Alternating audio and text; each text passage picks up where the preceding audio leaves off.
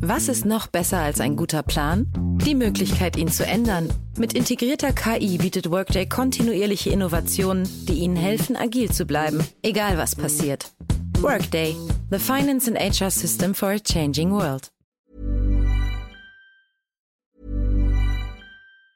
Werbung von Avia Life, einem führenden Schweizer Unternehmen in der Longevity-Forschung. Avea bietet mit Nahrungsergänzungsmitteln effektive Lösungen für gesundes Altern und Verjüngung, damit sich Menschen so lange wie möglich gestärkt, lebendig und jugendlich fühlen. Bei der Entwicklung seiner hochwertigen Supplements nutzt Avea deshalb Inhaltsstoffe, die auf der Basis empirisch zusammengetragener und bewerteter wissenschaftlicher Erkenntnisse ausgewählt werden. Avea-Produkte sind für Menschen gemacht, die ihre Gesundheitsspanne verlängern und das Wohlbefinden stärken möchten. Avea ist mit der Entwicklung des Stabilizers ein Durchbruch in der Blutzuckerregulierung gelungen. Der Stabilizer kombiniert drei kraftvolle natürliche Inhaltsstoffe, die gemeinsam die Aufnahme von Kohlenhydraten aus den Mahlzeiten reduzieren und Blutzuckerschwankungen minimieren. Dadurch können durchschnittlich 40 Prozent der Kohlenhydrate bei der Nahrungsaufnahme blockiert werden. Hohe Blutzuckerwerte und Zuckerabstürze werden so vermieden. Der Stabilizer fördert eine reduzierte Fettspeicherung und unterstützt das Gewichtsmanagement. Er ist also ein guter Wegbegleiter für ein gesünderes Leben. Gerade bei festen kohlenhydratreichen Mahlzeiten wie Geschäftsessen, Geburtstagen oder anderen Feierlichkeiten, bei denen die Ernährung nicht immer optimal ist und zu viel Zucker konsumiert wird, ist der Stabilizer perfekt geeignet. Die einzigartige Formel unterstützt Ihren Körper dabei, einen ausgeglichenen Blutzuckerspiegel aufrechtzuerhalten sorgt für einen verbesserten Energiehaushalt und trägt zu weniger Heißhunger auf Süßes bei. Die Anwendung ist einfach, eine Kapsel 10 Minuten vor einer festen Mahlzeit, maximal zweimal am Tag. Für die sprichwörtliche Qualität und Reinheit birgt, dass Avea alle Produkte in der Schweiz entwickelt und testet. Die Inhaltsstoffe werden aus Rohwaren von qualitätsgeprüften, vertrauenswürdigen Lieferanten gewonnen. Außerdem bietet Avea eine Vielzahl von Produkten an, die auf die individuellen Bedürfnisse der Kunden abgestimmt sind. Dazu gehört auch ein DNA plus BioAge-Test, der den Kunden tiefe Einblicke in ihre genetische Verfassung ermöglicht. Neugierig geworden? Mehr Informationen gibt es unter avea-live.com. Avea bietet allen BTO-Hörern den Stabilizer mit 15% Preisvorteil auf die Erstbestellung.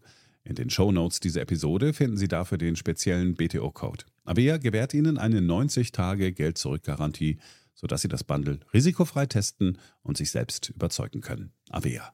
Bestimme selbst, wie du alterst.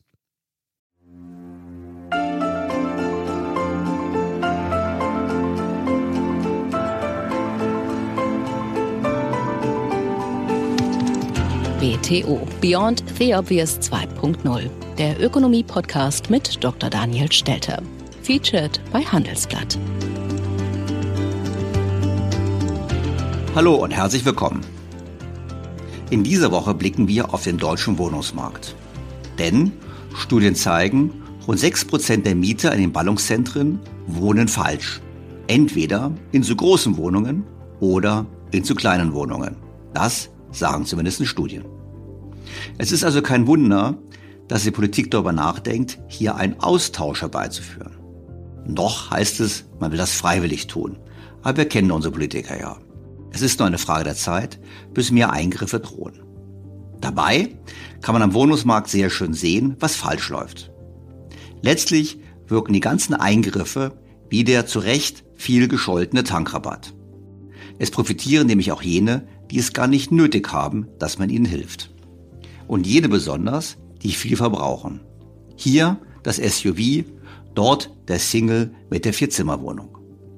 Was wäre zu tun? Noch mehr in den Markt eingreifen ist das bekannte Motto der Politik. Doch es gibt eine Alternative, nämlich weniger statt mehr staatliche Intervention. Den Vorschlag, wie es gehen könnte, haben kürzlich Ökonomen vorgelegt und den schauen wir uns heute genauer an.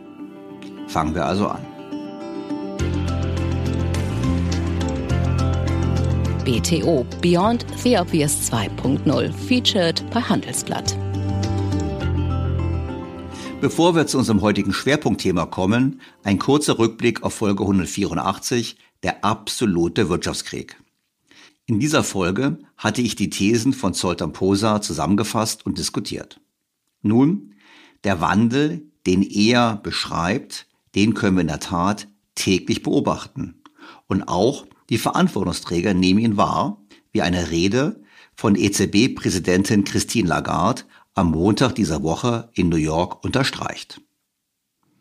Unter dem Titel Central Banks in a Fragmenting World macht sich Frau Lagarde Gedanken zur künftigen Ordnung der Welt und ging dabei wie selbstverständlich davon aus, dass diese multipolar sein wird, beziehungsweise sogar schon ist. We may see the world becoming more multipolar. We need to be ready for the new reality that may lie ahead. The time to think about how to respond the changing to respond to changing geopolitics is not when fragmentation is upon us, but before. Als Beispiel führte sie unter anderem die Verwendung von alternativen Währungen im Handel an. Handlungen und offizielle Erklärungen deuten darauf hin, dass einige Länder beabsichtigen, Alternativen wie den chinesischen Renminbi oder die indische Rupie statt den traditionellen Währungen im internationalen Handel verstärkt zu verwenden. Wir sehen auch eine zunehmende Akkumulation von Gold als alternative Reserveanlage, möglicherweise getrieben von Ländern mit engeren geopolitischen Verbindungen zu China und Russland. Als nächstes wies sie auf die Länder hin, die ein neues Zahlungssystem schaffen oder schaffen wollen um ihre Abhängigkeit vom bestehenden SWIFT-System zu beseitigen. Und dabei geht sie davon aus, dass dies durchaus realisierbar ist. Es gibt auch Versuche, Alternativen zu SWIFT zu schaffen. Seit 2014 hat Russland ein solches System für den inländischen und grenzüberschreitenden Gebrauch entwickelt, wobei es letztes Jahr von über 50 Banken in einem Dutzend Ländern genutzt wurde. Bereits seit 2015 hat China ein eigenes System zur Abwicklung von Zahlungen in Renminbi eingerichtet. Lagarde stellt ausdrücklich fest, dass die entstehende Welt eine multipolare Welt ist. Das Erreichen des richtigen politischen Rahmens wird nicht nur bestimmen, wie es unseren Volkswirtschaften im Inland ergeht, sondern auch, wie sie global im Kontext eines größeren Systemwettbewerbs betrachtet werden. Während die nach Bretton Woods geschaffenen internationalen Institutionen weiterhin eine regelbasierte multilaterale Ordnung fördern, erhöht die Aussicht auf Multipolarität das Risiko für diese multilaterale Ordnung. Übersetzt. Je wahrscheinlicher man sich vom US-Dollar lösen kann, desto eher die Wahrscheinlichkeit, sich auch nicht mehr an internationale Regeln halten zu müssen. Und das ist sicherlich kein schönes Szenario. Frau Lagarde erkennt dabei auch die Dynamik der Veränderung. Wir sind immer wieder schockiert darüber, wie schnell diese Veränderungen stattfinden. Tatsächlich sind die wichtigsten Änderungen bereits weitgehend erfolgt. Wir müssen also auf die neue Realität vorbereitet sein, die möglicherweise vor uns liegt. Es ist nicht an der Zeit, darüber nachzudenken, wie man auf die sich ändernde Geopolitik reagieren soll, wenn die Fragmentierung passiert ist, sondern vorher. Denn wenn ich Ernest Hemingway paraphrasieren darf, Fragmentierung kann auf zwei Arten erfolgen, allmählich und dann plötzlich. And I would like to paraphrase someone whom I have read extensively and who spent a good share of his time in Europe, Ernest Hemingway, talking about a bankruptcy situation in The Sun Also Rises. I will paraphrase. I'm not talking about bankruptcy here. Don't get me wrong. He said about, I'll say about fragmentation. Fragmentation can happen in two ways gradually and then suddenly. Wir sehen also, auch Frau Lagarde und andere Verantwortungsträger sehen den Wandel in der Weltwirtschaft. Übrigens, erinnern Sie sich daran, dass der Westen den Export von russischem Öl verhindern wollte, unter anderem indem man die Schiffe, die Transportschiffe, nicht mehr versichert? Nun, Indien plant eine Ersatzlösung, wie die Indian Times berichtet. Indiens Generalversicherer wollen einen größeren Seeversicherungspool aufbauen, um die Risiken beim Transport von Rohöl, Speiseöl, Projektmaschinen und Düngemitteln aus der kriegszerrütteten Region Russland-Ukraine abzudecken. Es wird erwartet, dass dies den Handel erleichtern wird, da der Westen die Sanktionen gegen Russland verschärft. Der Handel zwischen Indien und Russland hat sich übrigens 2022 vervierfacht und die Länder haben bekannt gegeben, an einem Freihandelsabkommen zu arbeiten. Auch das ein weiteres Beispiel, welches die Thesen von Zoltan Posa unterstützt. Deshalb, ich denke, es bleibt ein spannendes Thema auch für die Zukunft. Doch ich will hier nicht einseitig den Abgesang auf den US-Dollar fortführen. Es gibt auch weitere ernsthafte Stimmen, die den US-Dollar trotz der Herausforderungen ungebrochen als die dominierende Währung sehen. Und dies auch nachhaltig. Der Bloomberg-Kolumnist John Authors zitiert in seinem sehr empfehlenswerten Newsletter Brett McMillan, Chief Investment Officer des Commonwealth Financial Network, mit dieser sehr einleuchtenden Analogie. Angenommen, ich sage Ihnen, dass Amazon dieses Jahr zusammenbrechen würde und die Leute zu anderen Händlern wie zum Beispiel zu Walmart strömen würden, dann würde dieses Argument einen gewissen Sinn machen, da Walmart in der Tat ein echter Konkurrent ist, sich sehr bemüht und viel Geld ausgibt, Geschäfte von Amazon zu übernehmen und über die Größenordnung verfügt, um dies glaubwürdig zu tun. Aber wenn man darüber nachdenkt, ist die Idee irgendwie albern. Ich persönlich habe ein Amazon Prime Konto, ich habe mehrere Bestellungen voreingestellt, ich schaue mir Prime Videos an und so weiter. Ein Wechsel wäre eine Menge Arbeit und eine große Unannehmlichkeit, selbst wenn Walmart eine vollständige Palette von wettbewerbsfähigen Dienstleistungen anbieten würde. Wenn Sie nicht glauben, dass plötzlich Millionen von Menschen die Unannehmlichkeiten eines Wechsels eingehen, ist die Vorstellung, dass Amazon plötzlich zusammenbrechen wird, einfach nicht glaubwürdig. Der US-Dollar ist Amazon und der chinesische Yuan ist Walmart. Ja, China würde gern den Dollar entthronen, aber so einfach ist das nicht. Solange die USA die größte offene Handelsökonomie sind, solange jeder auf der Welt Zugang zur US-Wirtschaft will und solange es viel Arbeit und große Unannehmlichkeiten bedeutet, die Position des Dollars zu ändern, ist die globale Reservewährung sicher. Ich finde, diese Argumentation hat durchaus etwas. So oder so werde ich auch in künftigen Folgen dieses Podcasts das Thema wieder aufnehmen.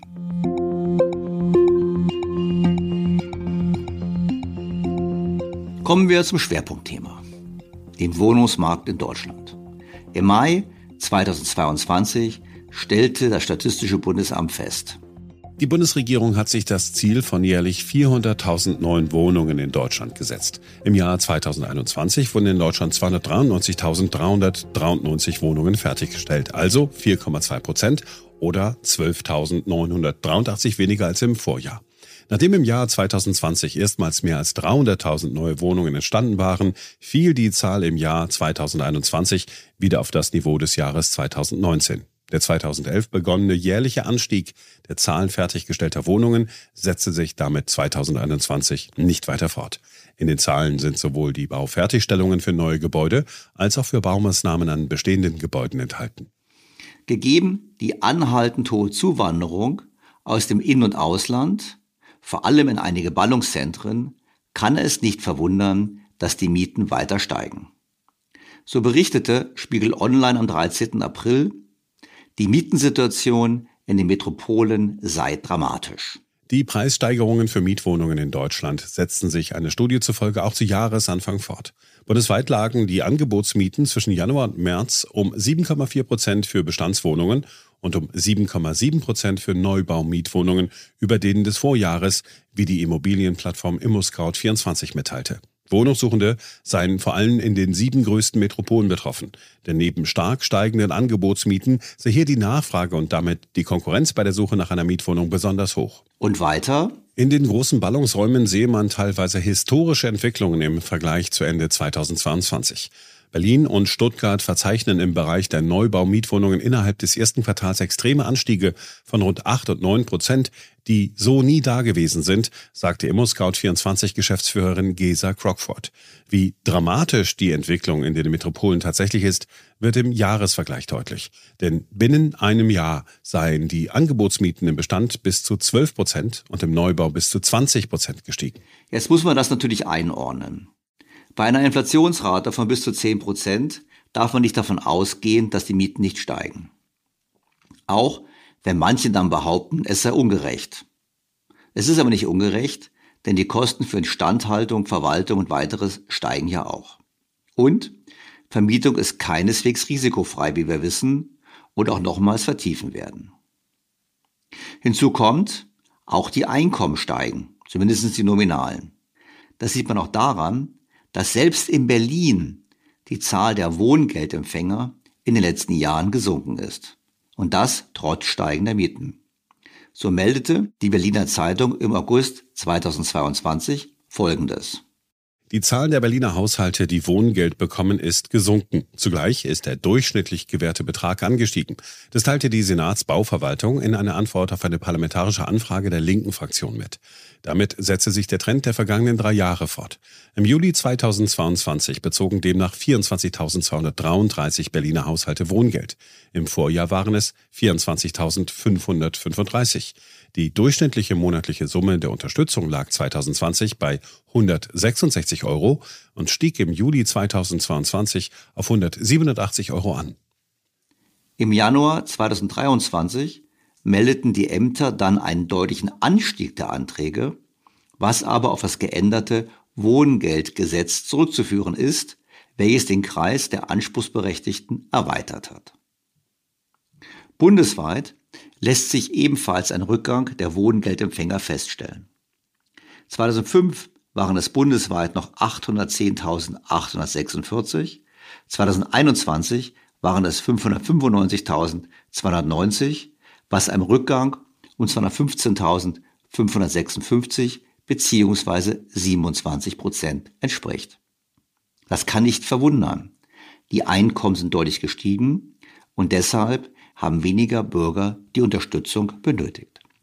Wir sehen also, es gibt das Phänomen steigender Mieten, aber keineswegs immer führt das auch zu einer höheren Belastung relativ zum Einkommen. Wie gesagt, einfach deshalb, weil die Einkommen gestiegen sind. Und das sieht man auch an den Zahlen. Schaut man sich an, was der Anteil der Wohnkosten am verfügbaren Haushaltseinkommen privater Haushalte in Deutschland ist, so sieht man, dass zum Beispiel im Jahre 2008 die privaten Haushalte insgesamt ungefähr 31,8 Prozent ihres verfügbaren Einkommens fürs Wohnen ausgegeben haben und im Jahre 2021 23,3 Prozent. Der Tiefpunkt wurde im Jahr 2020 erreicht mit 21,5 Prozent. Das ist eine deutliche Verbesserung. Klar, niemand möchte gerne viel Geld für das Wohnen ausgeben und das Geld anders verwenden. Aber wir müssen festhalten, dass das Wohnen für die große Mehrheit der Menschen eben kein Problem ist. Anders sieht das bei den Armutsgefährdeten aus. Auch hier gab es einen Rückgang, aber nur von einem Anteil von 53,3 auf 43,3 Prozent. Woran liegt das? Ja, wir wissen es. An der Tatsache, dass wir Millionen Flüchtlinge aufnehmen, was ja humanitär gut ist, aber eben zu statistisch mehr gemessener Armut führt und vor allem natürlich auch zu mehr Konkurrenz um den besonders günstigen Wohnraum. Also quasi Nachfrage im unteren Preissegment steigt überproportional an. Und das schlägt sich natürlich dann auch in relativ stärker steigenden Mieten nieder. Insgesamt stellte das Statistische Bundesamt fest, dass 10,7 Prozent der Bevölkerung 2021 als überlastet galten. Als überlastet gilt, wer mehr als 40 Prozent des verfügbaren Haushaltseinkommens für die Wohnkosten aufwenden muss. 2019 waren es übrigens rund 14 Prozent der Bevölkerung, also auch hier ein Rückgang um über 20 Prozent. Was mich zum ersten Fazit führt. Das Problem hoher Mieten ist konzentriert auf einige Ballungsräume mit hoher Zuwanderung und auf Menschen mit geringen Einkommen. Es ist aber kein generelles Problem.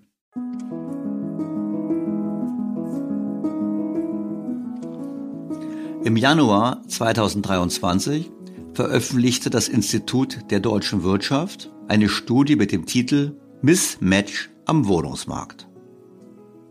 Daran geht es um die Frage, was denn am Wohnungsmarkt nicht funktioniert. Dabei fokussieren die Autoren auf das Problem der sogenannten Überbelegung. Laut der Definition von Eurostat gilt eine Wohnung als überbelegt, wenn nicht für jede Person im Haushalt rechnerisch ein Raum zur Verfügung steht. Das ist auf dem Land meistens kein Problem. In den Großstädten eher.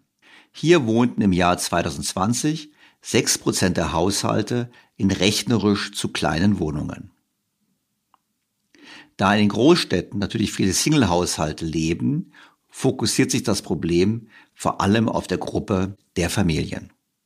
So lebten im Jahr 2020 ein Drittel der Familien in überbelegten Wohnungen. Für das Institut der deutschen Wirtschaft ist diese Überlegung ein besserer Indikator für die Lage am Wohnungsmarkt als die Wohnkostenbelastung. Die Quote der Überbelegung ist gerade im Vergleich zur Wohnkostenbelastung ein besserer Indikator für die Lage am Wohnungsmarkt. Denn die Wohnkostenbelastung, also der Anteil der Wohnkosten am verfügbaren Einkommen, zeigt über die letzten zehn Jahre eigentlich keinerlei Veränderungen und bleibt konstant bei einem Niveau von rund 25 Prozent in den Großstädten. Ursächlich hierfür sind zum einen positive Einkommensentwicklungen, geringe Anstiegen von Mieten im Bestand und eben die Reaktionen vieler Haushalte, nicht umzuziehen, was dann zur Überbelegung führt. Interessant ist, wie sich die Situation in den letzten Jahren verändert hat.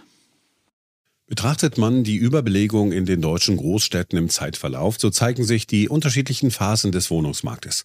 Anfang der 1990er Jahre war die Überbelegung besonders groß. Damals war die Zuwanderung nach Deutschland aufgrund der Wiedervereinigung sehr hoch, später auch aufgrund des Jugoslawienkrieges.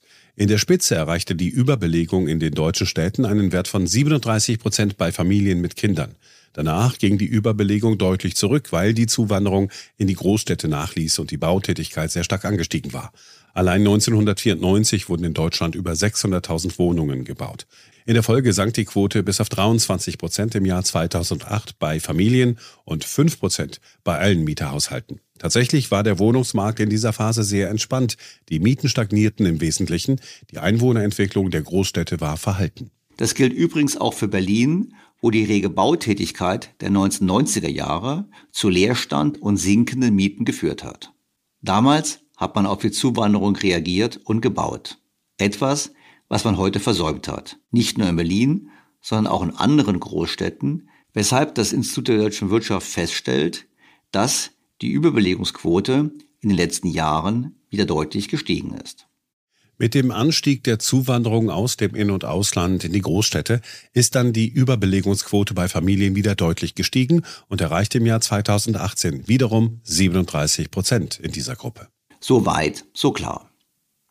Es gibt aber, so führt das Institut der deutschen Wirtschaft aus, auch eine spiegelbildliche Entwicklung. Es gibt immer mehr Wohnungen, die eigentlich zu groß sind. Das heißt, die Wohnungsinhaber verbrauchen zu viel Fläche. Und hier, glauben die Forscher, würde es sich lohnen, den Markt umzubauen. Das Gegenstück zu Haushalten in zu beengten Wohnungen sind solche, die in sehr großzügigen Wohnungen leben. Gemeint sind Haushalte, in denen die Zahl der Zimmer die Zahl der Haushaltsmitglieder um drei und mehr überschreitet. Dies gilt in den Großstädten für sechs Prozent der Mieterhaushalte.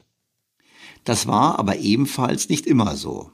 Auffällig ist, dass die Quote der großzügig belegten Wohnungen zwischen 1995 und 2010 kontinuierlich gestiegen ist, dann zunächst runtergegangen ist und seit 2017 wieder kräftiger steigt. Ursächlich für den starken Anstieg seit 2017 dürfte die noch stärkere Anspannung im Markt sein. Zwar setzen die hohen Neuvertragsmieten Anreize, eher kleinere Wohnungen anzumieten, bei Bestandsmietern in großen Wohnungen wirkt aber der zunehmende Unterschied zwischen den Bestands- und Neuvertragsmieten in die andere Richtung, sprich ein Verbleib in einer eigentlich zu großen Wohnung ist günstiger. Übersetzt. Je größer der Unterschied zwischen Bestands- und Neuvertragsmieter, desto höher die Anzahl der Wohnungen, die nach dieser Betrachtung zu groß sind. Dabei muss man wissen, dass im Zeitraum von 1995 bis 2010 der Wohnungsmarkt aufgrund der geschaffenen Überkapazitäten im Wohnungsbau eher entspannt war. Weshalb sich viele Mieter auch sehr große Wohnungen leisten konnten und heute nun im Bestand deutlich günstiger wohnen, also unter Marktpreis wohnen, weil hier die staatlichen Instrumente wie Miet Preisbremse und Mietspiegel wirken. Wir haben also folgende Probleme. Die Belastung durch Mieten ist für die Gruppe der Armutsgefährdeten weniger stark gesunken. In einigen Gebieten der Ballungsräume ist auch für Normalbürger die Miete eine Belastung. Getrieben durch eine Diskrepanz zwischen gewachsener Nachfrage und nicht gewachsenem Angebot, wegen der deutlich zu geringen Bautätigkeit. Familien, gerade in Ballungsräumen, finden keine passende Wohnung. Und auf der anderen Seite gibt es ausreichenden Wohnraum. Menschen wohnen also in, Anführungsstriche, zu großen Wohnungen. Aber es lohnt sich finanziell nicht, für sie umzuziehen, weil die Neuvertragsmieten über den stärker regulierten Bestandsmieten liegen. Das heißt, da wohnt eine ältere Dame beispielsweise in einer Wohnung mit drei Zimmern alleine für 500 Euro, weil der Mietpreis noch tief ist. Würde sie heute umziehen, eine kleinere Wohnung, könnte es sein, dass sie für eine kleinere Wohnung mehr bezahlt. Das macht es für sie natürlich noch unattraktiver, als es ohnehin ist, die vertraute Wohnung aufzugeben.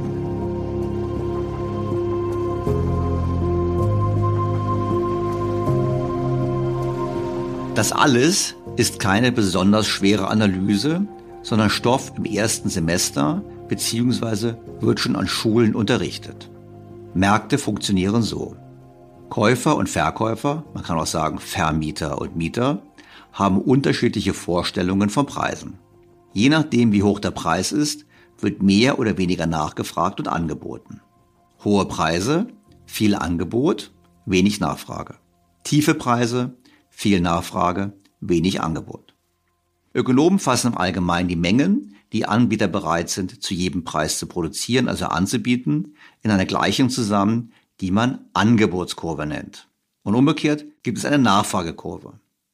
Und am Schnittpunkt dieser beiden Kurven gleichen sich Angebot und Nachfrage aus. Der Marktpreis ist gesetzt, an dem die Mengen von Angebot und Nachfrage übereinstimmen. Das ist natürlich ein sehr einfaches Modell, aber im Grundsatz gilt es auch im Wohnungsmarkt, wenn man ihn denn in Ruhe ließe. Das Institut der deutschen Wirtschaft hat gerade aufgezeigt, dass die Menge an Wohnraum eigentlich ausreichen würde. Man müsste ihn nur anders verteilen.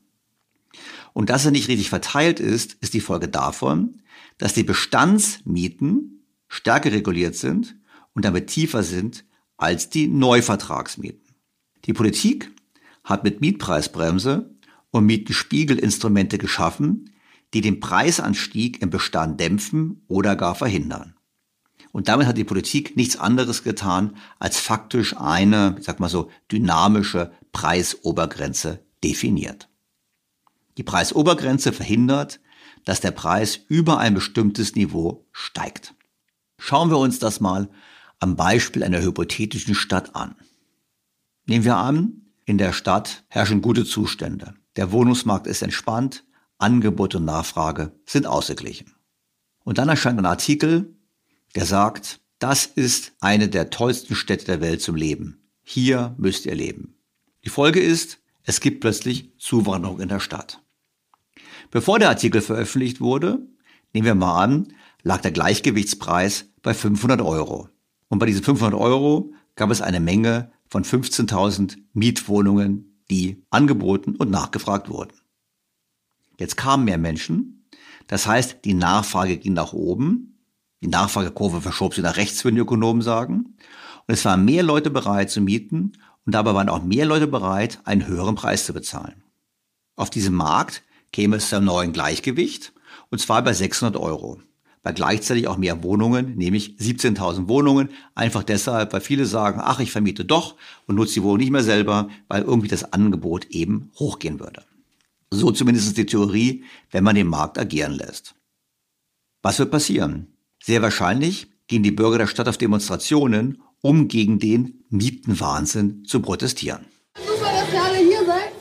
Ähm, ja, und lasst mal Lärm machen gegen Gentrifizierung und gegen diesen Mietenwahnsinn hier in Berlin und überall anderswo. Und ja, die Häuser, denen, die drin wohnen, die Häuser, denen, die drin wohnen, die Häuser, denen. Und die Politiker werden nur zu gerne handeln, ist es doch eine große Wählergruppe. Und sie beschließen einen Mietendeckel, der Preis darf nicht steigen. Er muss bei 500 Euro bleiben. Was passiert nun? Wenn der Preis nicht steigen darf, bleibt die angebotene Menge bei den bereits vorhandenen 15.000 Wohnungen. Umgekehrt gibt es bei einem Preis von 500 mehr Nachfrage, und zwar, sagen wir mal, nach 19.000 Wohnungen. So haben wir also einen Mangel an 4.000 Wohnungen. Damit wird die wahrgenommene Wohnungsnot bei den Bürgern noch vergrößert. Denn mehr Bürger denken, ich könnte mir die Wohnung ja leisten. Das schürt natürlich die politische Unzufriedenheit. Wieso? Nun, jeder private Vermieter wird sich immer den Mieter mit der besten Bonität aussuchen. bewerben sich im Falle eines nicht nach unten manipulierten Marktpreises, zum Beispiel drei Interessenten, und bei einer gedeckelten Miete 100 Interessenten, bekommt in beiden Szenarien derselbe Interessent die Wohnung. Einfach deshalb, weil er der finanzkräftigste ist. Und dieser Mieter, der hat die Subvention, die der Staat hier veranlasst, durch das Deckeln der Miete nicht nötig gehabt. Ich könnte auch sagen, im Prinzip ist es der SUV-Fahrer, der hiervon profitiert. Wir hätten, wie gesagt, 2000 Wohnungen mehr gehabt, hätte man den Preis steigen lassen, in unserem Beispiel.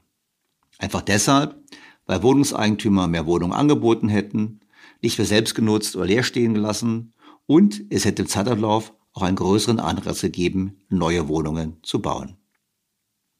Jetzt wird angesichts der Lücke auf dem Markt, 4000 Wohnungen mehr werden nachgefragt, auch gebaut werden. Aber eben für das Segment, das der Staat nicht reguliert. Das heißt, teurere Wohnungen und eher größere Wohnungen. Wir sehen also, die Wirkung der Preisgrenze ist so, wie die Lehrbücher der Volkswirtschaftslehre es erwarten ließen. Die Preisgrenze subventioniert die Mieter, die bereits eine Wohnung haben, zu Lasten der Vermieter. Einige Mieter oder potenzielle Mieter verlieren ihre Wohnung, wenn der Vermieter Wohnung selbst nutzt oder in Eigentumswohnung umwandelt. Und selbst wenn der Wohnraum auf dem Mietmarkt verbleibt, geben Vermieter tendenziell weniger für die Instandhaltung aus, wenn reguliert wird.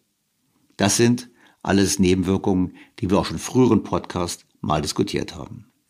Es gibt eine schöne Regel in der Ökonomie. Man bekommt nichts umsonst, alles hat Opportunitätskosten.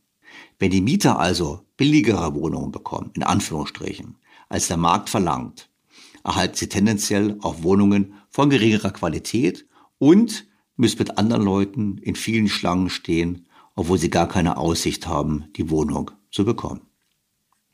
Ich bleibe dabei. Der Mietendeckel und die anderen Eingriffe wie Mietpreisbremse, Mietspiegel und ähnliches wirken wie der Tankrabatt, der im letzten Jahr zu Recht so heftig kritisiert wurde. Er ist eine Subventionierung aller, unabhängig vom Bedarf. Es ist eine Subvention, die jene besonders begünstigt, die am meisten verbrauchen. Den sprichwörtlichen SUV-Fahrer, den Alleinstehenden in der Vierzimmerwohnung. Man kann also sagen, die Politik denkt an Besitzende, also jene, die eine Wohnung haben, und Eigentümer. Denn diese profitieren über Zeit, weil es weniger Anreiz gibt zur Angebotsausweitung. Benachteiligt sind Leute, die neu auf den Markt kommen und Familien, die sich vergrößern wollen.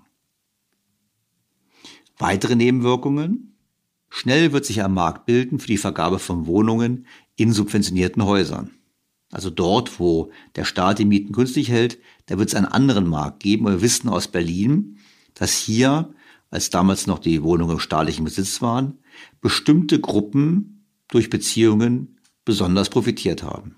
Das heißt, das Ganze öffnet auch Tür und Tor für Korruption. Hinzu kommt, dass über Zeit immer weniger in den Bestand investiert wird.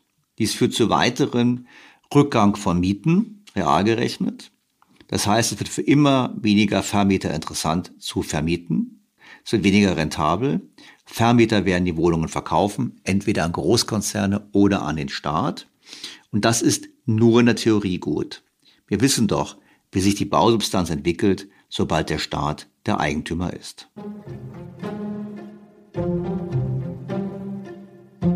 Wir sehen also, die Politik hat ein großes Interesse, in den Markt einzugreifen. Wir sehen auch, dass diese Eingriffe Folgeeingriffe zur Folge haben müssen aufgrund der Nebenwirkungen, der unbedachten Nebenwirkungen der Eingriffe der Politik. Das Ganze wird mit dem sogenannten Ölfleck-Theorem gut beschrieben.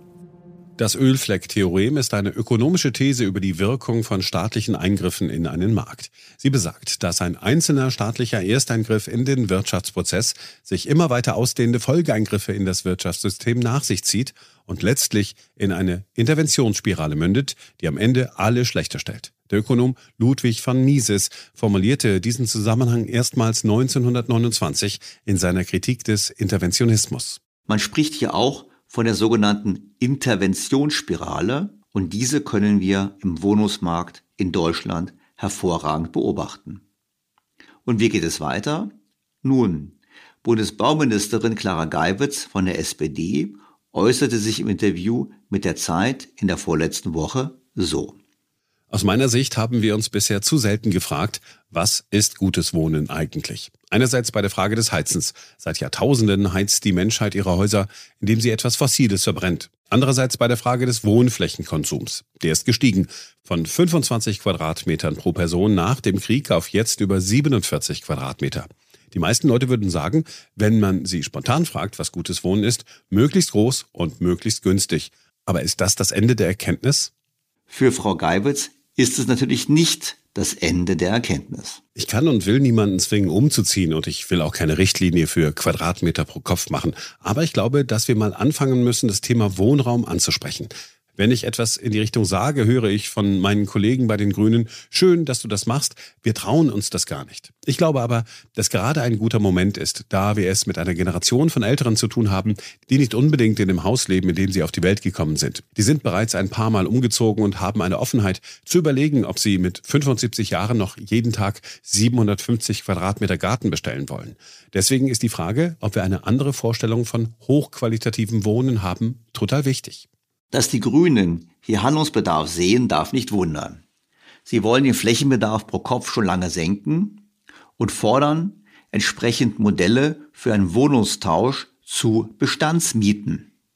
So stand im Wahlprogramm der Grünen zur Bundestagswahl 2021 Folgendes.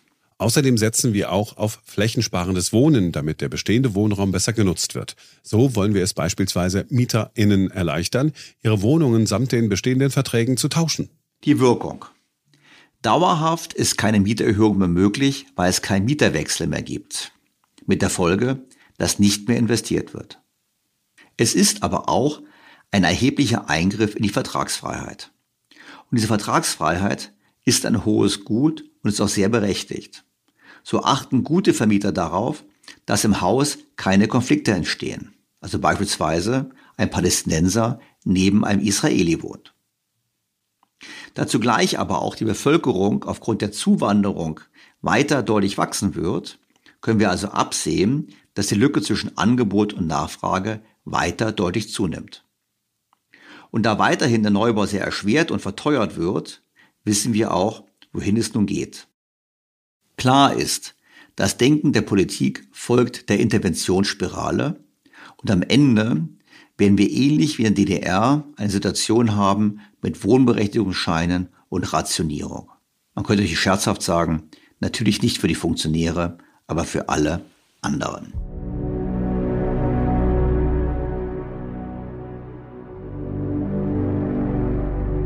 Es gibt aber bessere Ideen. Nur die haben es bei uns schwer. Einfach deshalb, weil es oftmals auch an ökonomischem Denken fehlt. So schrieb die Bild-Zeitung unter der Schlagzeile, plötzlich sind die alten Leute schuld an der Wohnungsnot. Folgendes über einen erneut vorgetragenen Vorschlag einiger Ökonomen. Ein neuer Trend macht die Runde in den sozialen und klassischen Medien.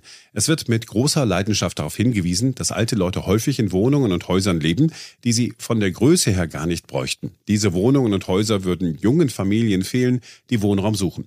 Forscher des Zentrums für Immobilienwirtschaft der Universität Regensburg schlagen ganz ungeniert vor, älteren Mietern in großen Wohnungen die Miete zu erhöhen, um sie dazu zu zwingen, ihre Wohnung zu verlassen. Der Leiter des Zentrums, Professor Steffen Sebastian, hält es für ein Unding, dass Menschen, die bereits seit Jahren und Jahrzehnten eine geringe Miete zahlen, hierzulande so extrem geschützt werden, während andere keine bezahlbare Wohnung finden. Und auch der Vorstand des Pestel-Instituts in Hannover, Matthias Günther, meint, dass Menschen, die besonders viel Platz beanspruchen, dafür belangt werden müssten. Es ist ganz erstaunlich, wie hemdsärmlich und wirklich rabiat über die Wohnverhältnisse älterer Menschen geurteilt wird. Wissenschaftler maßen sich an zu beurteilen, wie viel Platz ein Senior zum Wohnen braucht. Sie scheuen nicht davor zurück, ernsthaft vorzuschlagen, dass Menschen bestraft, zur Kasse gebeten oder sogar enteignet werden sollten, wenn sie zu viel Wohnraum beanspruchen. Und die Bildzeitung weiter? Wer respektiert die Lebensleistung der Alten, die viele Jahrzehnte gearbeitet und gespart haben, um jetzt in der eigenen Immobilie zu wohnen?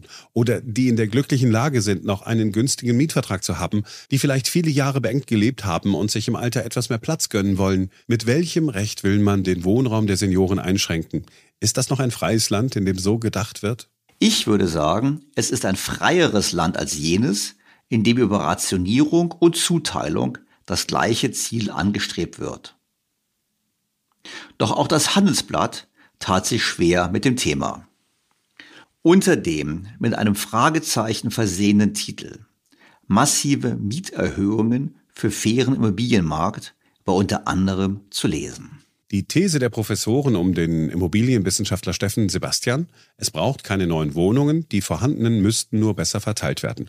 Um das zu erreichen, sollen Mieter mit günstigen alten Mietverträgen deutlich mehr zahlen und dadurch motiviert werden, Platz zu machen für Familien. Die Gewinne, die die Vermieter durch die höheren Mieten einnehmen, sollen über einen Vermieter-Soli abgeschöpft werden und als Wohngeld an deutlich mehr Menschen fließen als bisher. Die Ursache für dieses Problem ist bereits angesprochen worden. Der Hauptgrund für diese Verzerrungen am Markt sind die Mietspiegel. Diese werden aus dem Durchschnitt der Mieten der vergangenen sechs Jahre inklusive Mieterhöhungen und der Mieten von Genossenschaften und kommunalen Wohnungen errechnet. Dadurch seien sie zu weit vom Marktpreis entfernt. Sebastian und seine Kollegen wollen die Berechnung der Mietspiegel reformieren. Das würde dazu führen, dass die Mieten in vielen Regionen um 15 bis 20 Prozent stiegen und somit deutlich näher an einen realistischen Marktpreis heranreichten. Auch die Kappungsgrenze, die Mieterhöhungen von mehr als 20 Prozent verbietet, wollen die Forscher stark einschränken. Mieter mit geringen Einkommen müssen geschützt werden, nicht Mieter mit niedrigen Mieten, konstatiert Sebastian. Stattdessen sollten nach den Überlegungen der Forscher mehr Menschen als heute Wohngeld bekommen. Steffen Sebastian schätzt, dass nach dem Modell in manchen Städten 15 bis 20 Prozent der Mieter einen Zuschuss zu ihrer Miete bekämen. Laut den aktuellsten Zahlen des Statistischen Bundesamtes bekamen Ende 2021 deutschlandweit nur 1,5 Prozent der Haushalte Wohngeld. Damit sei bezahlbares Wohnen für alle und sofort zu erreichen, so Sebastian. Finanziert werden soll das Ganze durch einen Vermieter-Solidaritätszuschlag. Dieser wäre bei privaten Vermietern abhängig von ihrem Einkommen, so die Ökonomen.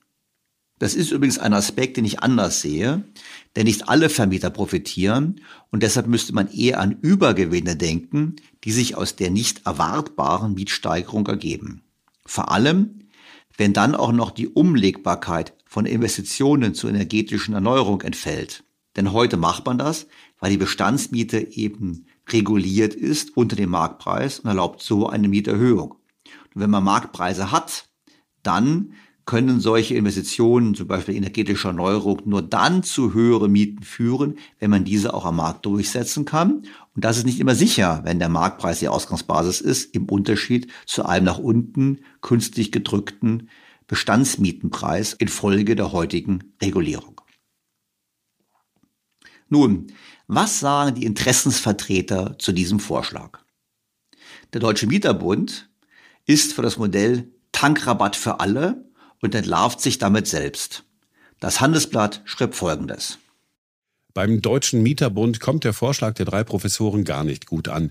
Jegliche Maßnahmen zur Erhöhung der ortsüblichen Vergleichsmiete, die zur weiteren Erhöhung der Mietspiegelmieten führen, lehnen wir insbesondere in Zeiten angespannter Wohnungsmärkte und drastischer Mietenexplosion deutlich ab, sagt Melanie Moritz. Die Bundesdirektorin des Mieterbundes fordert im Gegenteil, alle Mieten, auch die aus dem geförderten Wohnungsbau, in die Berechnung der ortsüblichen Vergleichsmiete einzubeziehen. Das würde die Mietspiegelmieten sogar senken. Die Mietspiegelmieten weiter senken dürfte das Wohnungsangebot sicherlich nicht erhöhen. Und was sagt der Interessensverband der Vermieter?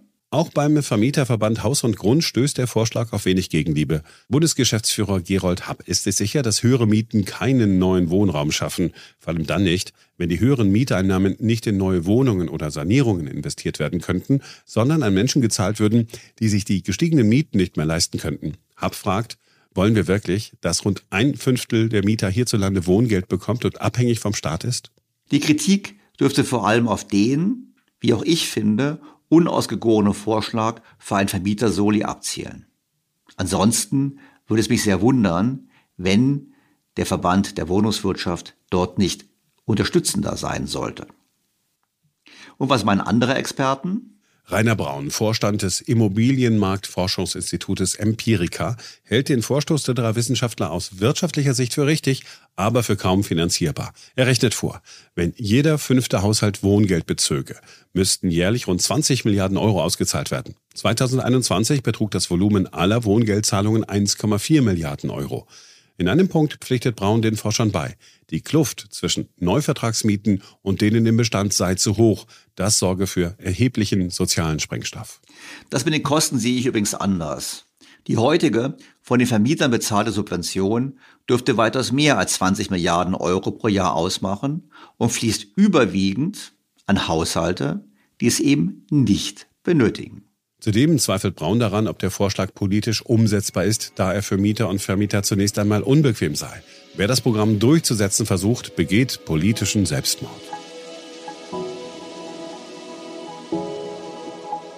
Politischer Selbstmord deshalb, weil er eine Subvention für Millionen Menschen wegnimmt und stattdessen zielgerichtet hilft. Das erklärt übrigens auch, warum wir uns auch in anderen Bereichen so schwer tun, Reformen durchzuführen.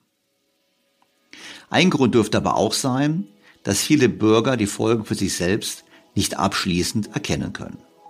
Das ist ebenfalls eine Folge der Interventionsspirale, dass wichtige Marktsignale nicht mehr verfügbar sind.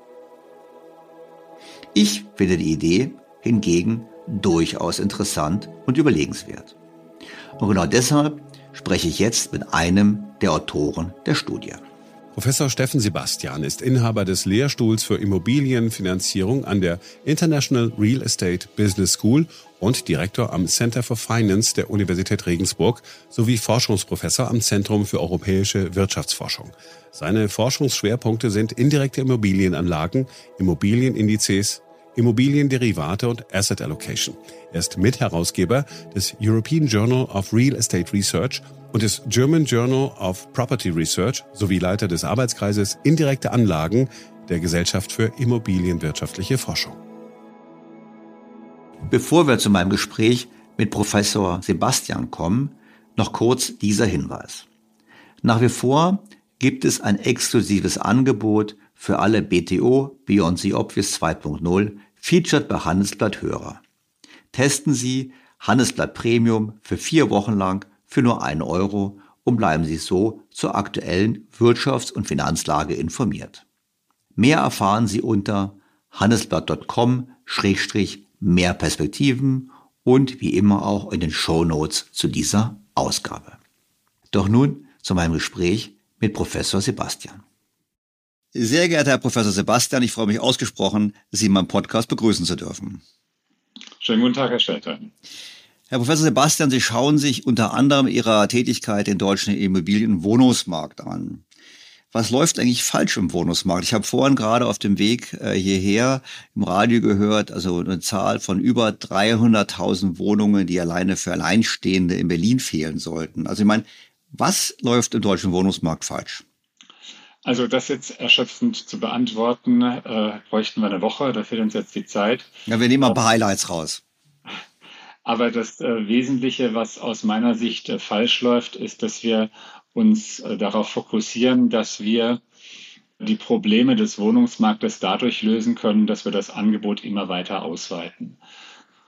Und das ist deswegen aus meiner Sicht äh, der, der falsche Ansatz. Erstens mal, es geht nicht. Wir haben jetzt zehn Jahre lang in den Boomzeiten der Immobilienwirtschaft gebaut, was das Zeug hält, bis an die Belastungsgrenze der Bauwirtschaft und wir sehen als Ergebnis von zehn Jahren mega intensiven Bauen, dass die Probleme des bezahlbaren Wohnlands genauso ungelöst sind wie vor zehn Jahren. Also das ist offensichtlich nicht die Lösung. Und was wir auch beobachten, ist, dass der Pro-Kopf-Verbrauch an Wohnfläche in der Bundesrepublik Deutschland, und zwar sowohl auf dem Land wie in der Stadt, sowohl zwischen Mietern und Eigentümern immer weiter und immer weiter steigt. Das heißt also, was wir als Wohnungsnot bezeichnen, ist eigentlich eine zunehmender Verbrauch von Wohnungsmarkt pro Kopf und das ist weder ökologisch noch ökonomisch sinnvoll. Und insbesondere jetzt in Zeiten, wo Bauen eben sehr teuer geworden ist und wohl offensichtlich auch nicht die richtige Lösungsweg da ist, ist spätestens jetzt an der Zeit, in der wir nachdenken müssen, dass vielleicht nicht die Art und Weise, wie das Angebot gestaltet ist, sondern die Art und Weise, wie die Nachfrage gestaltet ist, das Problem. Das ist, da gehen wir gleich drauf rein, aber ich muss ein bisschen, muss ich Sie ein bisschen herauschallengen beim Anfang. Wir gehen es mal systematisch durch. Sie haben gesagt, wir hätten viel gebaut. Das wohne ich in Berlin, da würde ich Ihnen eigentlich widersprechen. Also wenn ich jetzt mal Hamburg anschaue, wenn Sie zu mir sagen würden, Hamburg, Hamburg hat in der Tat gebaut, deutlich mehr in den letzten Jahren als Berlin. Mit der Folge, dass in Hamburg auch die Mieten längst nicht so gestiegen sind wie in Berlin. Also ich würde schon sagen, also in Berlin äh, würde ich jetzt, ja, wurde gebaut, aber ich würde mal sagen, hm, also so zu sagen, wir haben mega intensiv gebaut, da würde ich jetzt als Berliner widersprechen. Also ich hoffe mal, dass Sie jetzt Ihre Aussage war deutschlandweit bezogen, nicht auf Berlin alleine. Ich sehe Sie jetzt lächeln, meine Hörer nicht, aber vielleicht wollen wir ganz kurz, es ist glaube ich eher eine Frage regional. Sie können nicht auf, über allgemein sagen, wurde zu viel gebaut. Ja, ja, ich meine, die Berliner haben immer eine ganz eigene Perspektive auf die Bundesrepublik, aber äh, die Welt ist größer als Berlin, das kann ich Ihnen versprechen, Herr Stelter. Aber auch in Berlin ist sehr viel gebaut worden. In Berlin ist gebaut worden. In Berlin ist halt so viel gebaut worden, sage ich mal, wie ähm, äh, die Verwaltung das zugelassen hat bzw. umsetzen konnte. Es ist in äh, den Randbezirken von Berlin wahnsinnig viel gebaut worden. Und Sie haben recht, also aus Sicht der Wissenschaft und natürlich auch aus Sicht der Immobilienwirtschaft, vielleicht nicht ganz uneigennützig, ist das in Hamburg besser gelaufen als in Berlin. Aber es hat in Hamburg die Probleme des bezahlbaren Wohnungs Wohnens auch nicht gelöst. Also wenn Sie mir jetzt sagen, wie Sie in Hamburg als Durchschnittsverdiener in einer halbwegs adäquaten Lage in der Nähe zum Arbeitsplatz eine preiswerte Wohnung suchen, dann verspreche ich Ihnen eine deutlich steigende Hörerschaft. Also auch mit noch so viel Bauen äh, ist das Problem nach wie vor nicht gelöst. Und das ist auch schon allein deswegen, weil ich Ihnen jetzt sage, bei den aktuellen Kosten, die Sie haben, können Sie bezahlbares Wohnen in einer Dimension, die für Durchschnittsverdiener erreichbar ist, überhaupt nicht mehr erreichen. Da brauchen Sie, äh, um halbwegs auf Ihre Kosten zu kommen, Mieten zwischen äh, 18 und 20 Quadratmetern, sogar deutlich darüber hinaus. Jetzt haben wir den berühmten Sicker-Effekt. Also jemand, irgendjemand zieht in die teure Wohnung ein und macht dann eine Wohnung äh, frei, die billiger ist. Aber ich kann auch nur sagen, also in zehn Jahren bauen hat der Sicker-Effekt nicht dafür, dafür gesorgt, dass es jetzt in Hamburg bezahlbare Wohnungen äh, vom Himmel gefallen sind. Und jetzt für jedermann, und ich, wir reden jetzt von Durchschnittsverdienern, aber ich meine, Durchschnittsverdiener heißt, die Hälfte liegt unten drunter. Ja, und an die müssen wir auch denken, äh, bezahlbares Wohnen gefunden hat. Also das ist nicht das Problem. Und wie gesagt, die, ein anderes Problem in der Diagnose ist, dass der Flächenverbrauch an Wohnraum auch bei Mietern steigt und steigt. Komme ich noch gleich drauf. Ich möchte trotzdem mal ganz kurz, damit wir nochmal ganz kurz in die Grundlage legen. Ich kaufe den Flächenverbrauch, komme ich gleich, auch für die Ursachen. Aber es ist ja auch ein Punkt, ist ja unstrittig, dass wir Zuwanderung haben in bestimmte Ballungszentren. Also die Berliner Bevölkerung ist gewachsen, die Münchner Bevölkerung wächst immer weiter aufgrund der wirtschaftlichen Stärke der Stadt. Ich meine, da ist ja eine Sache zu sagen, meine andere Möglichkeit wäre zu sagen, naja gut, wenn ich so eine Zuwanderung habe, dann muss ich eben mehr bauen. Weil das ist jetzt ja nicht pro Kopf. Ich weiß, was Sie sagen, stimmt ja auch, dass der, Bedarf pro Kopf hochgegangen ist. Aber wenn wir erstmal, nehmen wir mal an, selbst Ceteris Paribus, wenn der Bedarf pro Kopf nicht gestiegen wäre, wäre doch trotzdem in einigen Ballungszentren wie Berlin trotzdem eine Imbalance zwischen Angebot und Nachfrage. Und wie soll man darauf reagieren, wenn nicht durch Bauen? Ich meine, ich kann auch sagen, man muss den öffentlichen Nahverkehr ausbauen, dass es eben vernünftiger ist, rauszuziehen. Weil es hat ja nicht, es gibt ja kein Menschenrecht darauf, dass jeder in der Toplage der Innenstadt wohnt. Ja, es gibt kein Menschenrecht, äh, insbesondere kein Menschenrecht auf bezahlbares Wohnen auf dem Kurfürstendamm. Da gebe ich Ihnen durchaus recht. Aber äh, selbstverständlich ist Infrastruktur äh, ein ganz wichtiges Element, um auch äh, Großräume zu vernetzen und Großräume zu entlasten. Aber ich würde nochmal auf Ihr, auf Ihr Eingangsargument reinkommen. Also wir haben jetzt ja nicht nur Zuwanderung innerhalb der Europäischen Union. Das ist natürlich äh, jedes Jahr ein, ein mittlerer sechsstelliger Betrag den wir haben an Zuwanderung nach Deutschland und die landen nun mal da, wo es Arbeitsplätze gibt. Das heißt in der Regel eben auch in den Städten. Aber wir haben auch eine ganz gewaltige Binnenwanderung nach wie vor. Wir haben bislang in der Vergangenheit mit der Fluktuation, die wir hatten und mit der Bautätigkeit, die wir hatten, das wunderbar abfedern können. Die Leute sind tatsächlich ja irgendwo untergekommen sind. Also das heißt, die Märkte sind an sich schon noch funktionsfähig. Die Frage ist jetzt nur einfach, wie machen wir sie noch funktionsfähiger? Und es geht ja nicht nur einfach darum, Wohnraum zu schaffen und den Wohnraum noch weiter zu vergrößern. Es geht vor allen Dingen darum, bezahlbaren Wohnraum zu schaffen. Und äh, ich verweigere mich vor allen Dingen der These, dass es eben möglich ist, mit den Bauquoten, die wir momentan haben, also die den Bestand im Maximum um ein Prozent per annum erhöhen, in den Großstädten sogar teilweise noch weiter darunter hinaus, dass das irgendwann zu einer derartigen ein Überangebot einer geradezu Schwemme von Wohnungen führen wird, dass dann anschließend die Preise so weit sinken werden, dass bezahlbares Wohnen für jedermann gewährleistet ist. Also das ist erstens mal äh, ausgesprochen unrealistisch, zweitens mal eine extrem unsichere Prognose und drittens mal auch ein Stück weit zynisch, weil wir haben jetzt das Problem, dass äh, Leute keinen bezahlbaren Wohnraum haben oder keinen bezahlbaren Wohnraum finden und die damit zu trösten, naja, irgendwann in 10 oder 15 Jahren, wenn wir dann so viel gebaut haben, dass auch ihr eine Wohnung findet, das hilft den Leuten herzlich wenig. Und das ist natürlich auch ein Versprechen, was äh, ernsthaft auch keiner geben kann, weil ob die, das Wirkungsgefüge am Wohnungsmarkt tatsächlich so ist, dass das auch nur mit äh, kalkulierbarer Wahrscheinlichkeit äh, stattfinden wird, das ist einfach keine, sollte keine Grundlage für eine politische Entscheidung sein. Genau, auf Ihre Vorschläge kommen wir auch gleich. Jetzt gehen wir noch kurz auf den zweiten Punkt ein. Höherer Quadratmeterbedarf pro Kopf. Das ist ja unstrittig, ist das ja der Fall. Hat das nicht auch sehr viel damit zu tun, dass die Haushaltsgrößen abgenommen haben? Weil ich meine, es ist ja so, ich, wenn wir alle in Einzel, alle alleine wohnen, dann brauchen wir mehr Fläche pro Kopf, als wenn es mehr Paare gibt.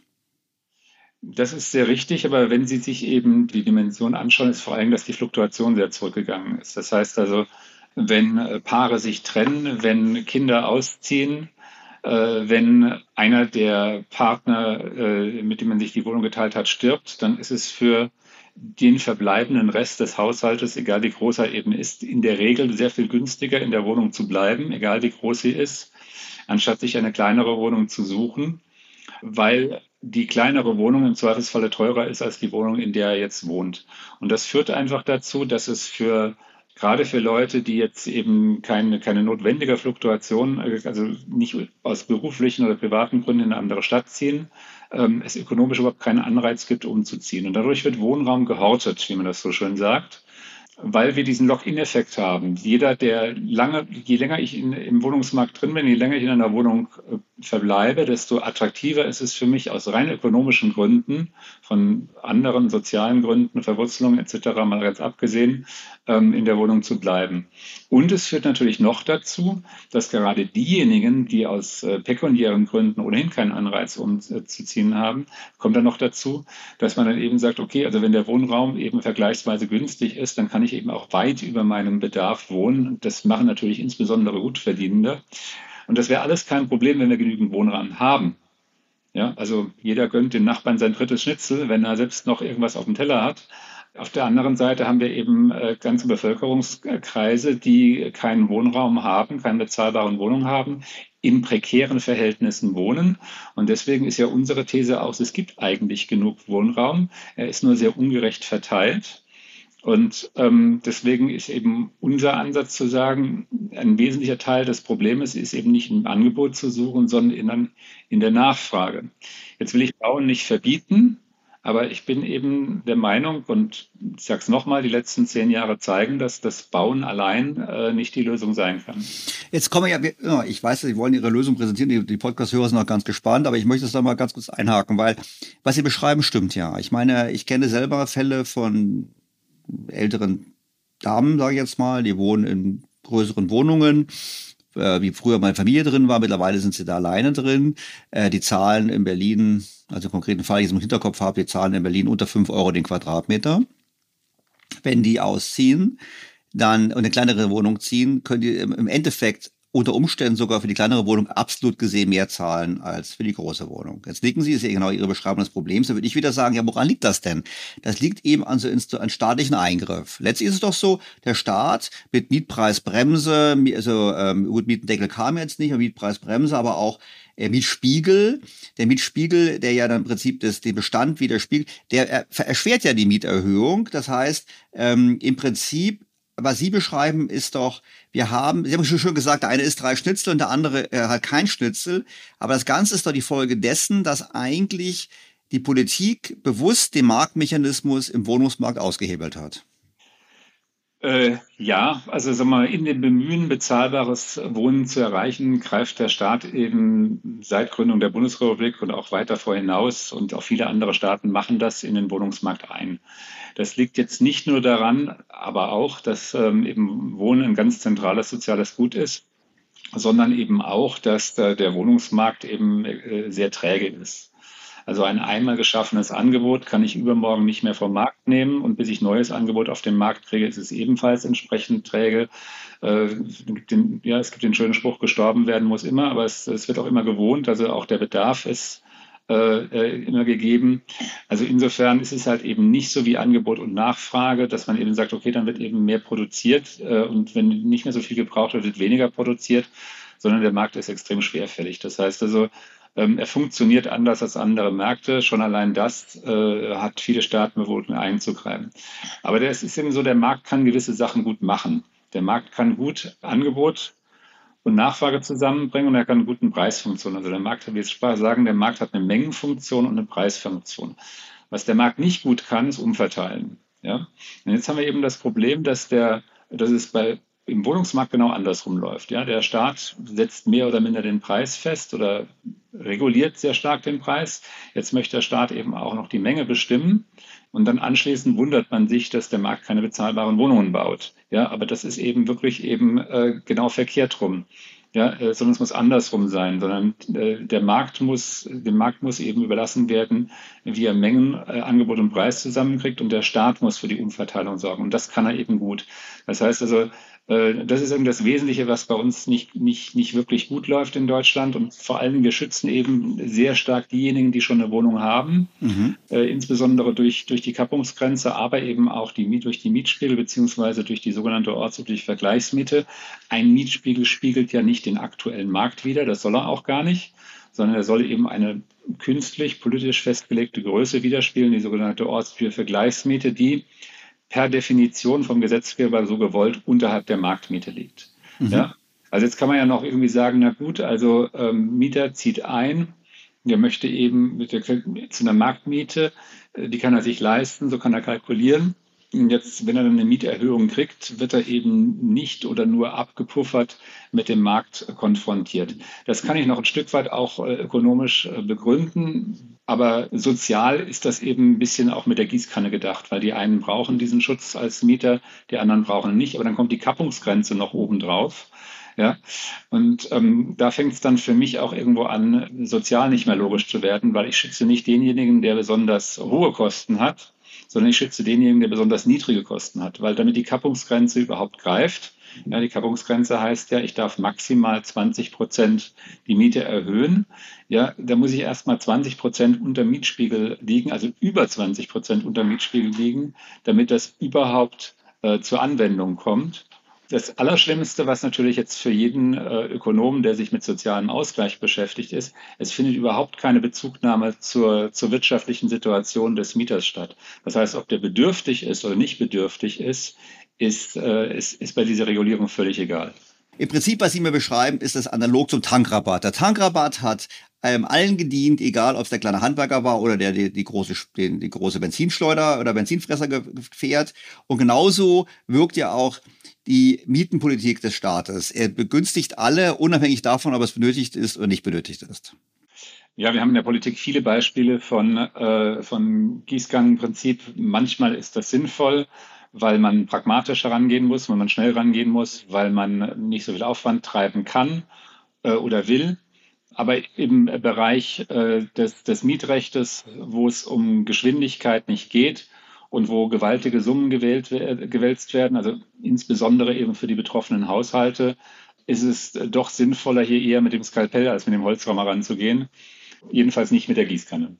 Okay, jetzt haben wir lange genug. Sie waren so, Sie, Sie scharren mit den Hufen und wollen mir sagen, was Sie eigentlich vorschlagen wollen. Ich habe gelesen über Sie und ich habe gehört, man sagt schon von Ihnen, Sie seien Rentnerfeind mit Ihren Vorschlägen vielleicht ist es ja mal ganz spannend, wenn Sie mir mal erzählen, was Sie da vorhaben mit den armen Rentnern.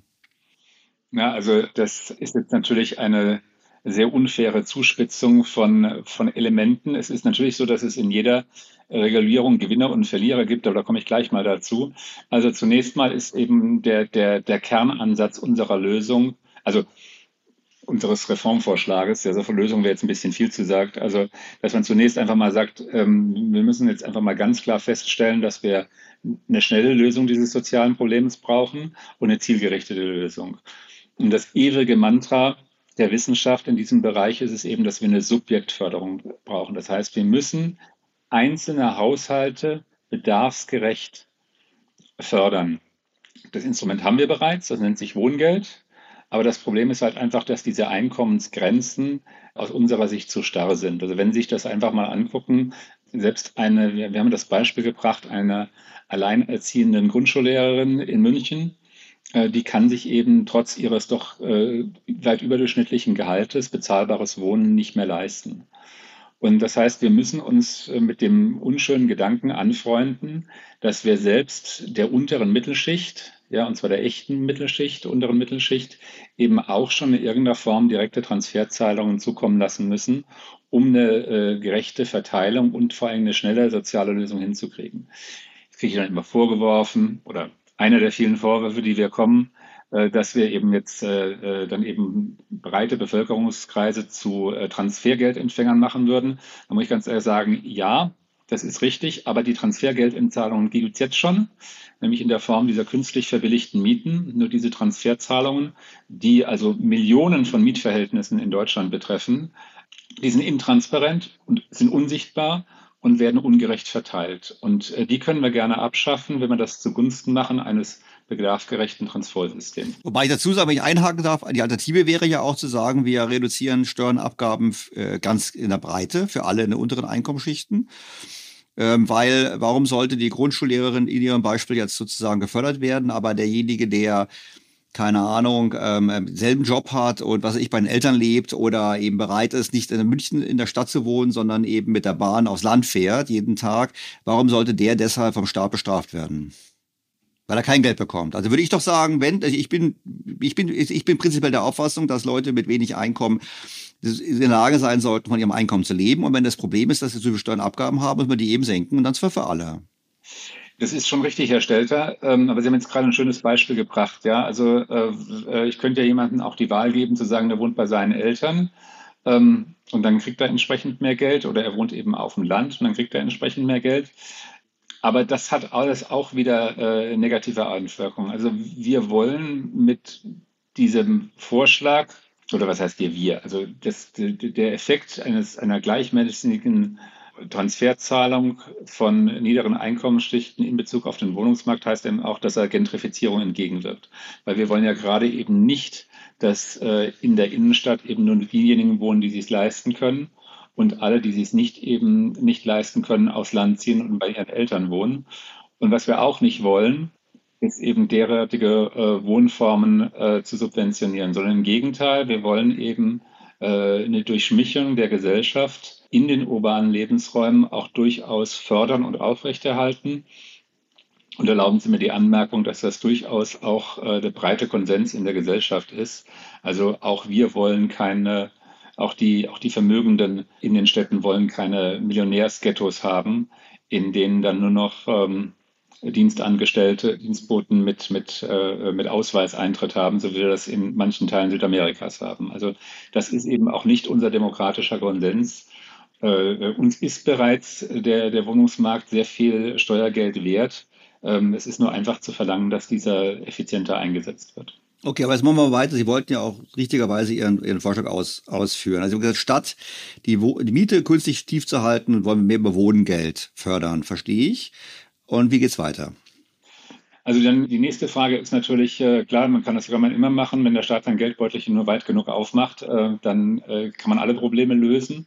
Aber auch der Haushalt des Staates ist natürlich endlich und dann stellt sich die drängende Frage nach der Finanzierung wir sind eben dann eben schon der Meinung, dass man äh, hier auch umverteilen kann zwischen Mietern und Vermietern. Es ist gerade eben so, dass in den ähm, Städten, in denen ein angespannter Wohnungsmarkt herrscht, eben die Vermieter auch aufgrund des äh, knappen Angebots oder der Übernachfrage, um es genau zu sagen, Mieten verlangen können und Renditen erzielen, die nicht notwendigerweise notwendig wären, äh, angemessen des Risikos und der Illiquidität, die sie eingehen. Also man kann das auch als Überrendite definieren und diese Überrendite kann man zu einem Teil abschöpfen sprich besteuern. Also Sie haben jetzt nicht gesagt, aber was Sie natürlich meinen, ist, Sie würden alle Mieten freigeben, weil wir nehmen wir nochmal das Beispiel von vorher mit dem Miet, mit der Miet, mit dem Mietspiegel oder mit der ortsüblichen Vergleichsmiete.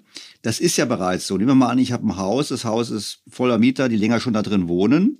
dann habe ich keine Überrendite. Dann habe ich ganz einfach, wahrscheinlich sogar gegenüber dem Marktpreis, bekomme ich ja weniger Miete, weil ich eben in diesem regulierten Bereich bin. Also zunächst mal, wenn Sie eben in dem regulierten Bereich sind, äh, passiert da gar nichts. Aber es gibt ja Bereiche, die auch relativ frei sind. Also wenn Sie äh, äh, einen Neubau haben, der nicht, der nicht, von der Mietpreisbremse betroffen ist, dann sind Sie bei der Mietpreisbindung relativ gesehen frei und können bei der Neuvermietung zumindest äh, mehr oder minder verlangen, was sie wollen. Jetzt will ich nicht auf Wucher eingehen und äh, Wirtschaftsstrafgesetz, aber da sind sie doch in einem Bereich, was relativ frei ist. Ja, und in der Tat, jetzt haben Sie noch eins vorweggenommen. Also ich meine, wenn ich jetzt natürlich die sozialen Bedürfnisse der Mieter mit Wohngeld einkommensbezogen berücksichtige, brauche ich nicht nochmal zusätzlich eine Subventionierung der Bestandsmieter durch Kappungsgrenze und einen künstlich niedrigen Mietspiegel. Das heißt, wir würden in der Tat, um eben den Vermietern die steuerliche Belastung, die wir ihnen jetzt zusätzlich aufbürden, ja, sie dafür wieder zu entlasten, würden wir ähm, eben auch tatsächlich eben diesen Lock-in-Effekt abschaffen wollen, also diesen Anreiz, äh, in seiner Wohnung bleiben zu wollen, ähm, rein aus ökonomischen Gründen abschaffen, beziehungsweise ganz abschaffen auch nicht, sondern nur mildern. Also wir wollen zunächst mal die Kappungsgrenze abschmelzen. Also ich will nicht sagen abschaffen, weil von heute auf morgen ist immer so ein bisschen schwierig, aber eben jetzt nicht noch weiter reduzieren, sondern wieder, wieder erhöhen, sodass eben zumindest mal eine Erhöhung bis zur ortsüblichen Vergleichsmiete äh, deutlich leichter möglich ist als bisher. Und wir wollen auch die Mietspiegel ein Stück weit ähm, marktnäher aufstellen. Also auch hier äh, Mieten freigeben ist ein großes Wort. Ähm, das würden wir in der Tat nicht tun. Wir würden zum Beispiel eben auch die Mietpreisbremse beibehalten wollen. Das klingt jetzt zunächst mal erstaunlich, aber wir brauchen das sogar. Äh, dass wenn, wenn Sie nämlich äh, einen derart starr regulierten Markt, wie wir ihn bisher hatten, von heute auf morgen freigeben und das mit Subventionen der Mieter unterstützen, dann fördern sie im Prinzip äh, im Endeffekt dann doch nur die Vermieter, die das dann oben drauf schlagen. Das heißt, wir brauchen die Mietpreisbremse weiterhin, schaffen wir für die Mietpreisbremse eine andere Basis, nämlich Mietspiegel, die ein ganzes Stück weit näher sind an der Marktmiete. Aber auch nicht gleich. Also ich mache da auch kein Ich-Ist-Gleichzeichen. Das heißt, wir wollen mit unserem Reformvorschlag schon immer noch unterhalb der Marktmiete bleiben mit den Mietspiegeln, nur einfach deutlich stärker ran, um die Mieter äh, weiterhin äh, die Möglichkeit zu geben, sich zeitverzögert an Marktentwicklungen anzupassen. Ja, das zahlen natürlich, subventionieren natürlich die Vermieter in dem Falle und zum anderen eben aber nicht mehr, ähm, nicht mehr eine, eine so große Hürde aufzubauen, dass der Anreiz zum äh, Horten so hoch ist.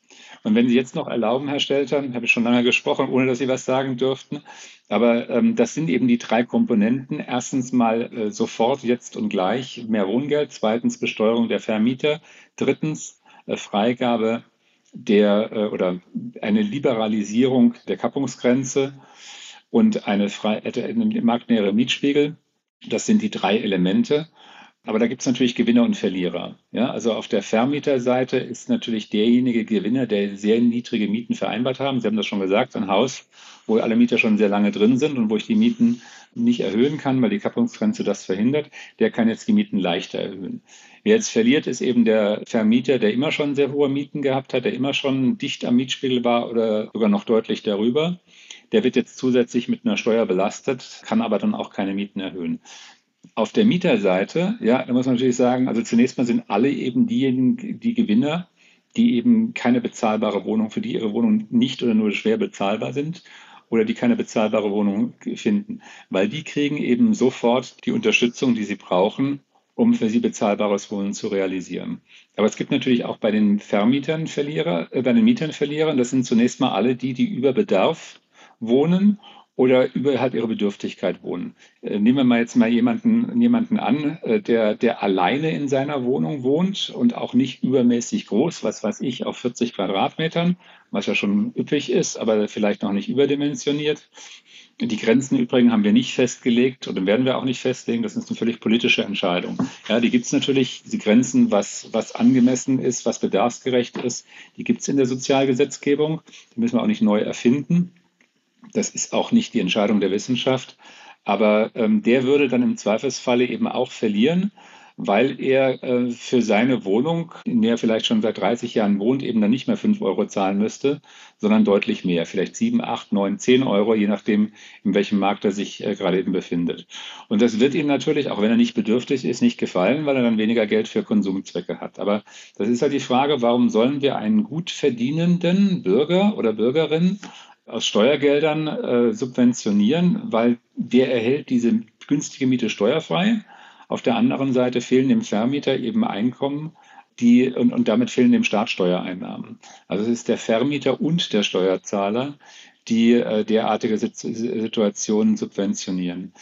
Und dann gibt es natürlich äh, äh, den, den Fall, der jetzt auch gerne aus der, in der Presse dann auch so rausgepickt wird, äh, den Sie ja auch schon genannt haben. Ja, ein überlebendes Elternteil in der Familienwohnung, die irgendwann vor 30 Jahren eingezogen sind und dann jetzt im, im, im fortgeschrittenen Alter dort wohnt und äh, die im, äh, im Zweifelsfall auch noch bedürftig ist. Das heißt, die zahlt jetzt die 5 Euro für ihre 150 Quadratmeter Wohnung, das kann sie sich leisten, oder nehmen wir 100 Quadratmeter, wollen sie nicht übertreiben. Ja, die zahlt eben, ist auch leichter zu rechnen, 500 Euro pro Monat. Das kann sie sich wunderbar leisten. Wenn die Marktmiete jetzt bei 15 wäre und nehmen wir jetzt mal einfach an, auch unsere noch gedämpften Mietspiegel würden 15 Euro ausweisen, dann müsste die auf einmal das Dreifache zahlen.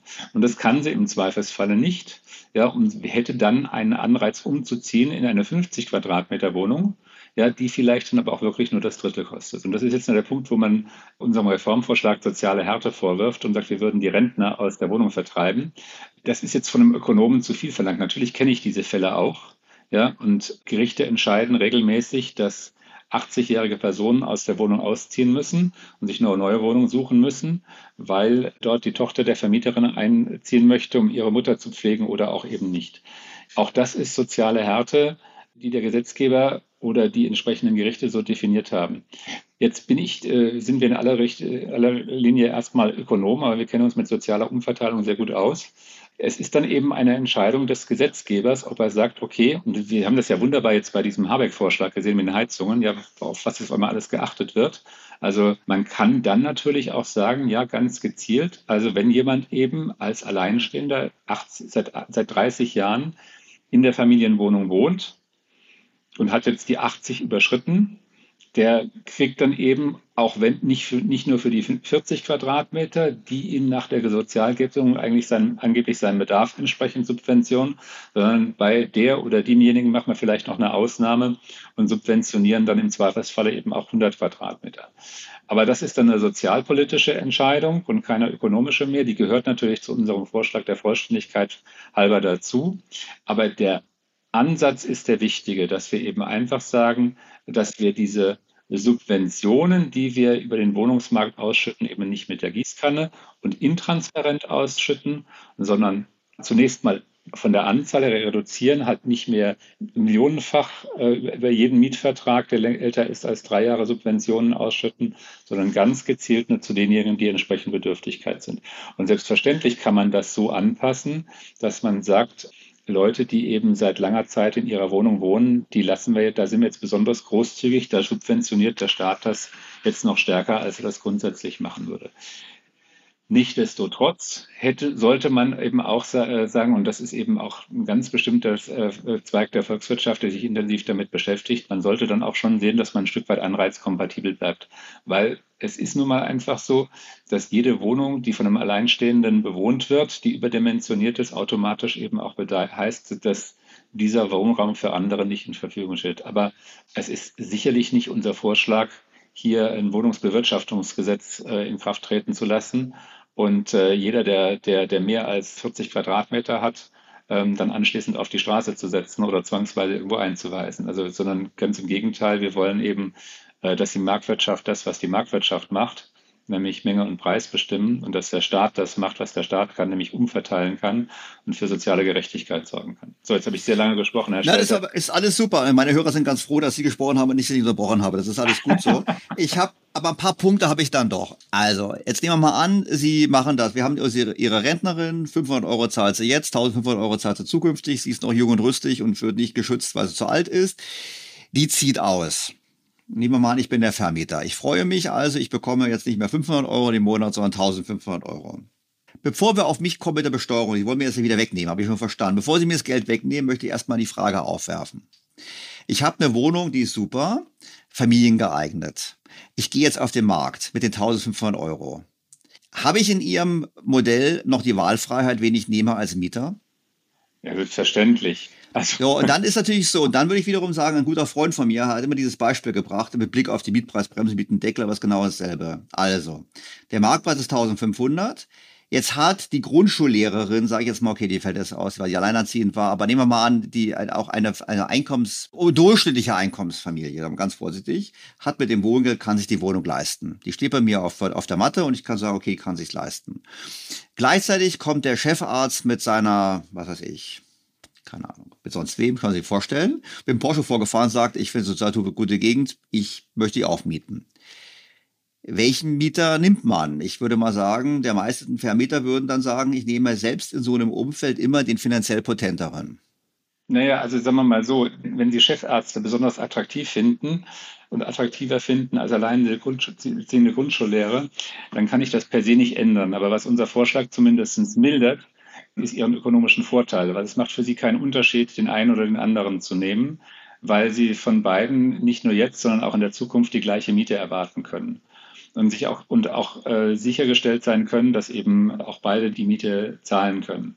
Um Ihren Satz vorher zu sagen, Sie freuen sich nicht, wenn Ihre Rentnerin auszieht. Die hat jetzt zwar vorher 500 Euro gezahlt, aber Sie können auch von ihr 1500 Euro verlangen. Das heißt also, Sie haben überhaupt kein Interesse daran, dass irgendjemand auszieht oder nicht auszieht ähm, weil der oder ein deutlich geringeres Interesse, weil das, äh, das Delta zwischen Neuvermietung und Bestandsmiete eben deutlich kleiner geworden ist. Das ist richtig. Das hat andere positive Auswirkungen, wenn Sie mich das so erlauben lassen zu sagen, dass eben, ähm, dass eben auch Vermieten wieder attraktiver wird als Verkaufen. Also das ganze Geschäft der vielen Aufteiler, die eben äh, Wohnungen kaufen, äh, die günstig vermietet sind, das in Eigentumswohnungen aufteilen und das dann nach fünf Jahren oder wann auch immer äh, an, an potenzielle Eigennutzer verlangen, die dann, ähm, die dann auf Eigenbedarf klagen. Das Modell ist dann relativ, relativ gesehen unattraktiv, weil sie als Vermieter eben äh, äh, im Vergleich zum Aufteiler dann auch noch eine, eine, eine, attraktive Rendite kriegen. Wenn so ein Haus auf den Markt kommt, und das kommt halt immer dann wieder, dann, dann kann der Vermieter den gleichen Preis bieten oder zumindest annähernd den gleichen Preis bieten wie der Aufteiler, obwohl vielleicht die Bestandsmieten schon sehr alt sind. Genau. Aus Eigentum wollte ich auch gleich noch kommen, weil ich ja nur über den Wohnungs Miet Mietwohnungsmarkt spreche, nicht über Eigentum. Da kommen möchte ich auch gerne noch mal eine Frage mit Ihnen darüber diskutieren, was im Eigentumsbereich ist. Aber lassen wir das Beispiel weitermachen. Also ich freue mich nicht, weil die Dame auszieht, sondern die Dame entschließt sich angesichts der deutlich stärkeren gestiegene Miete oder deutlich höhere Miete entschließt sich, sagen wir mal, eine andere Wohnung woanders zu mieten, die dann ins Budget passt. Dann habe ich verstanden, ich, Sie haben sagen, okay, also ähm, meine Präferenz sollte nicht so ausgeprägt sein zugunsten des Chefarztes, einfach deshalb, weil die anderen ökonomisch dasselbe darstellen können. Da bin ich, muss ich zugeben, folge ich Ihnen nicht hundertprozentig. Ich würde persönlich glauben, im Zweifelsfall ist, setze ich mehr auf jemanden, aber egal, es kann ja auch anders gesehen werden. So, jetzt habe ich mehr Geld. Jetzt habe ich ja statt 500 Euro, habe ich dank Ihres Reforms 1500 Euro. Und dann sagen Sie, die 1000 Euro muss ich als Steuern zahlen. Und wie muss ich mir das vorstellen? Also äh, zunächst mal ähm, müssen Sie sich da sehr viel vorstellen, weil ich muss Ihnen ein Stück weit die Antwort schuldig bleiben, weil wir die Daten noch nicht haben, um das Modell wirklich bis zum Ende durchzurechnen. Sonst läge das auch schon längst auf dem Tisch der entsprechenden Entscheidungsträger.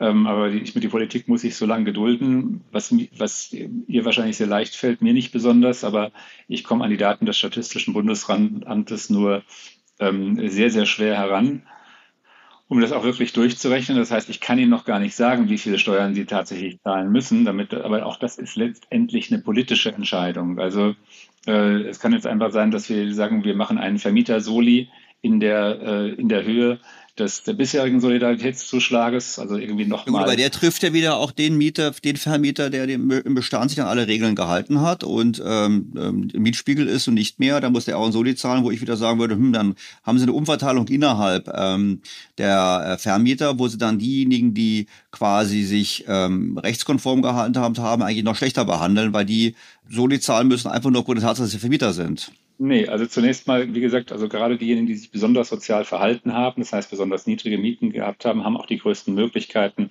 ihre Rendite zu steigern. Das können sie, das müssen sie aber nicht. Also die können sich natürlich weiterhin besonders solidarisch mit ihren eigenen Mietern zeigen. Das entbindet sie aber nicht aus der Pflicht und der Verantwortung, sich auch solidarisch mit der Gesamtheit aller Mieter zu zeigen. Insbesondere ist eben, hat der Solidaritätsbeitrag eben äh, den besonderen Charme, dass er eben nur diejenigen belastet, die eben tatsächlich auch Einkommensteuer zahlen und die eben besonders belastet, die besonders hohe Einkommen haben. Ähm, und damit sind wir eben auf, dem, auf der spiegelbildlichen Seite eben nicht nur fördern nach Bedürftigkeit, sondern auch belasten nach wirtschaftlicher Leistungsfähigkeit. Weil momentan müssen sie eben äh, ihren Mieter, der im Zweifelsfall mehr Geld verdient als sie, aufgrund der Kappungsgrenze und des Mietspiegels subventionieren. Ja, und das unabhängig davon, ob sie sehr viel Geld verdienen oder sehr wenig Geld verdienen. Also da ist auch bei der Belastung der Mieter durch das Miet, der Vermieter, Entschuldigung, durch das jetzige Mietrecht eben auch keine äh, Berücksichtigung der finanziellen Leistungsfähigkeit gegeben. Also auch insofern ist unser Vorschlag eines Vermieter-Solis ähm, deutlich gerechter als die bisherige Regelung. Jetzt haben Sie da vorhin gesagt, nach dem Motto, naja, es gibt ja Vermieter, die verdienen besonders viel Geld, weil sie im freien Markt jetzt, was ich, für 26 vermieten, wenn der Mietspiegel bei 14 ist, was, was das haben Sie jetzt nicht so gesagt, aber ich sage das mal als Beispiel. Jetzt würde ich nochmal nachfragen wollen, weil ich sage, naja, warum sind denn Neubaumieten so hoch? Und Sie haben vorhin gesagt, naja, Neubau kostet so viel. Stimmt. Gleichzeitig sind aber auch die Bodenwerte enorm gestiegen. Also der Hauptfaktor des Immobilienpreisanstiegs war ja der Grundstückspreis in den letzten Jahren. Und ja gut, wenn ich jetzt neu baue und ich muss aber hier ähm, x tausend Euro für einen Quadratmeter zahlen, dann muss ich ja letztlich auch höhere Mieten, um das zu, zu zahlen. Also ich, ich tue mich so ein bisschen schwer zu sagen, aufgrund der Tatsache, dass die Miete hoch ist, gleich zu sagen, das ist sozusagen jemand, der hier ähm, ein Miethai ist. Also das ist jetzt eben mal, äh, äh also haben Sie sehr viel gesagt, jetzt lassen wir das ein bisschen auseinanderpflücken. Also 26 zu nehmen, ob die Marktmiete bei 14 ist, wäre, wäre dann wirklich eben ein deutlicher Fall von Mietpreisüberhöhung. Und das wird auch mit unserem äh, vielleicht für vielen zu, zu ökonomisch angesehenen Mietpreisvorschlag nicht mehr legal. Also das bleibt dann auch illegal zu ihrer, zu ihrer Theorie, dass, dass der Boden ist so teuer und deswegen wären die Mieten so teuer. Das ist eine Verkehrung der Kausalitäten. Ja, der Boden ist deswegen so teuer, weil die Mieten so teuer sind.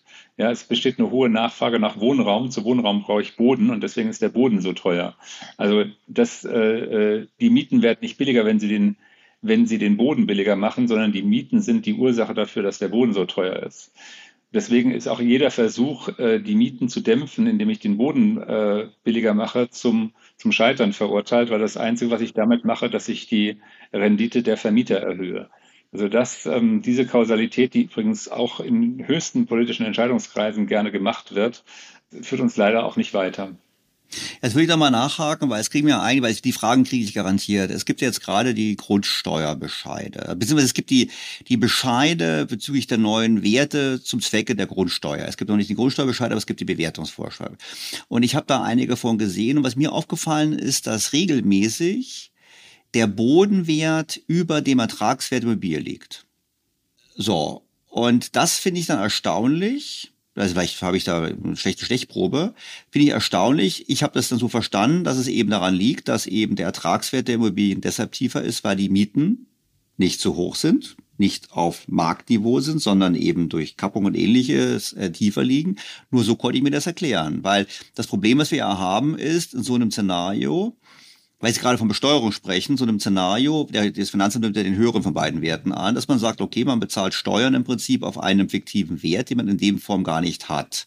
Jetzt würden Sie sich sagen, na gut, wenn ich jetzt Ihren Vorschlag folgen würde, würde ich sagen, okay, das hilft jetzt dem betroffenen Eigentümer, weil der Eigentümer kann dann quasi den Ertragswert auf den, den Bodenwert heben quasi und hat sozusagen nicht den, ist sozusagen diesen Nachteil aufgewogen. Und deshalb würde ich sagen, also jetzt, wenn ich jetzt Input geben darf zu Ihren Steuerüberlegungen, würde ich dann wahrscheinlich schon sagen, solange der Bodenwert ähm, oberhalb des Ertragswertes liegt, kann man eigentlich bei diesem Vermieter keinerlei Solidaritätszuschlag einfordern.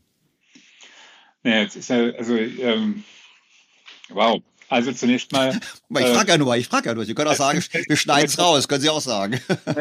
Zumindest ist die, zunächst mal ist die Grundsteuer eine Vermögenssteuer und keine Einkommensteuer. Hat jetzt auch eine, hat jetzt auch eine andere Funktion. Ja, also wir haben noch über die, über die Eigentümer gar nicht gesprochen. Ich weiß auch gar nicht, ob wir noch dazu kommen, aber ähm, ich, ja, wir kommen auch noch generell über Eigentum, wir auch noch reden, weil es gibt ja auch Initiative, dass man keine ja, Mietwohnung hat, sondern eine besitzt. Aber, aber ganz ehrlich, äh, Herr Stelter, Grundsteuer ist ein großes Thema, wird auch viel gesprochen. Jetzt kommt die Reform noch dazu, millionenfache Bewertung, alles ganz aufwendig. Aber das sind doch eigentlich, wenn wir ehrlich sind, sind das Petitessen. Ja, also die Grundsteuer ist natürlich eine wichtige Einnahmequelle für die Kommunen und es ist auch eine substanzielle Belastung für Grundstückseigentümer und Mieter, einverstanden. Aber ähm, der, der Elephant in the Room ist nicht die Grundsteuer, sondern das sind die Energiekosten.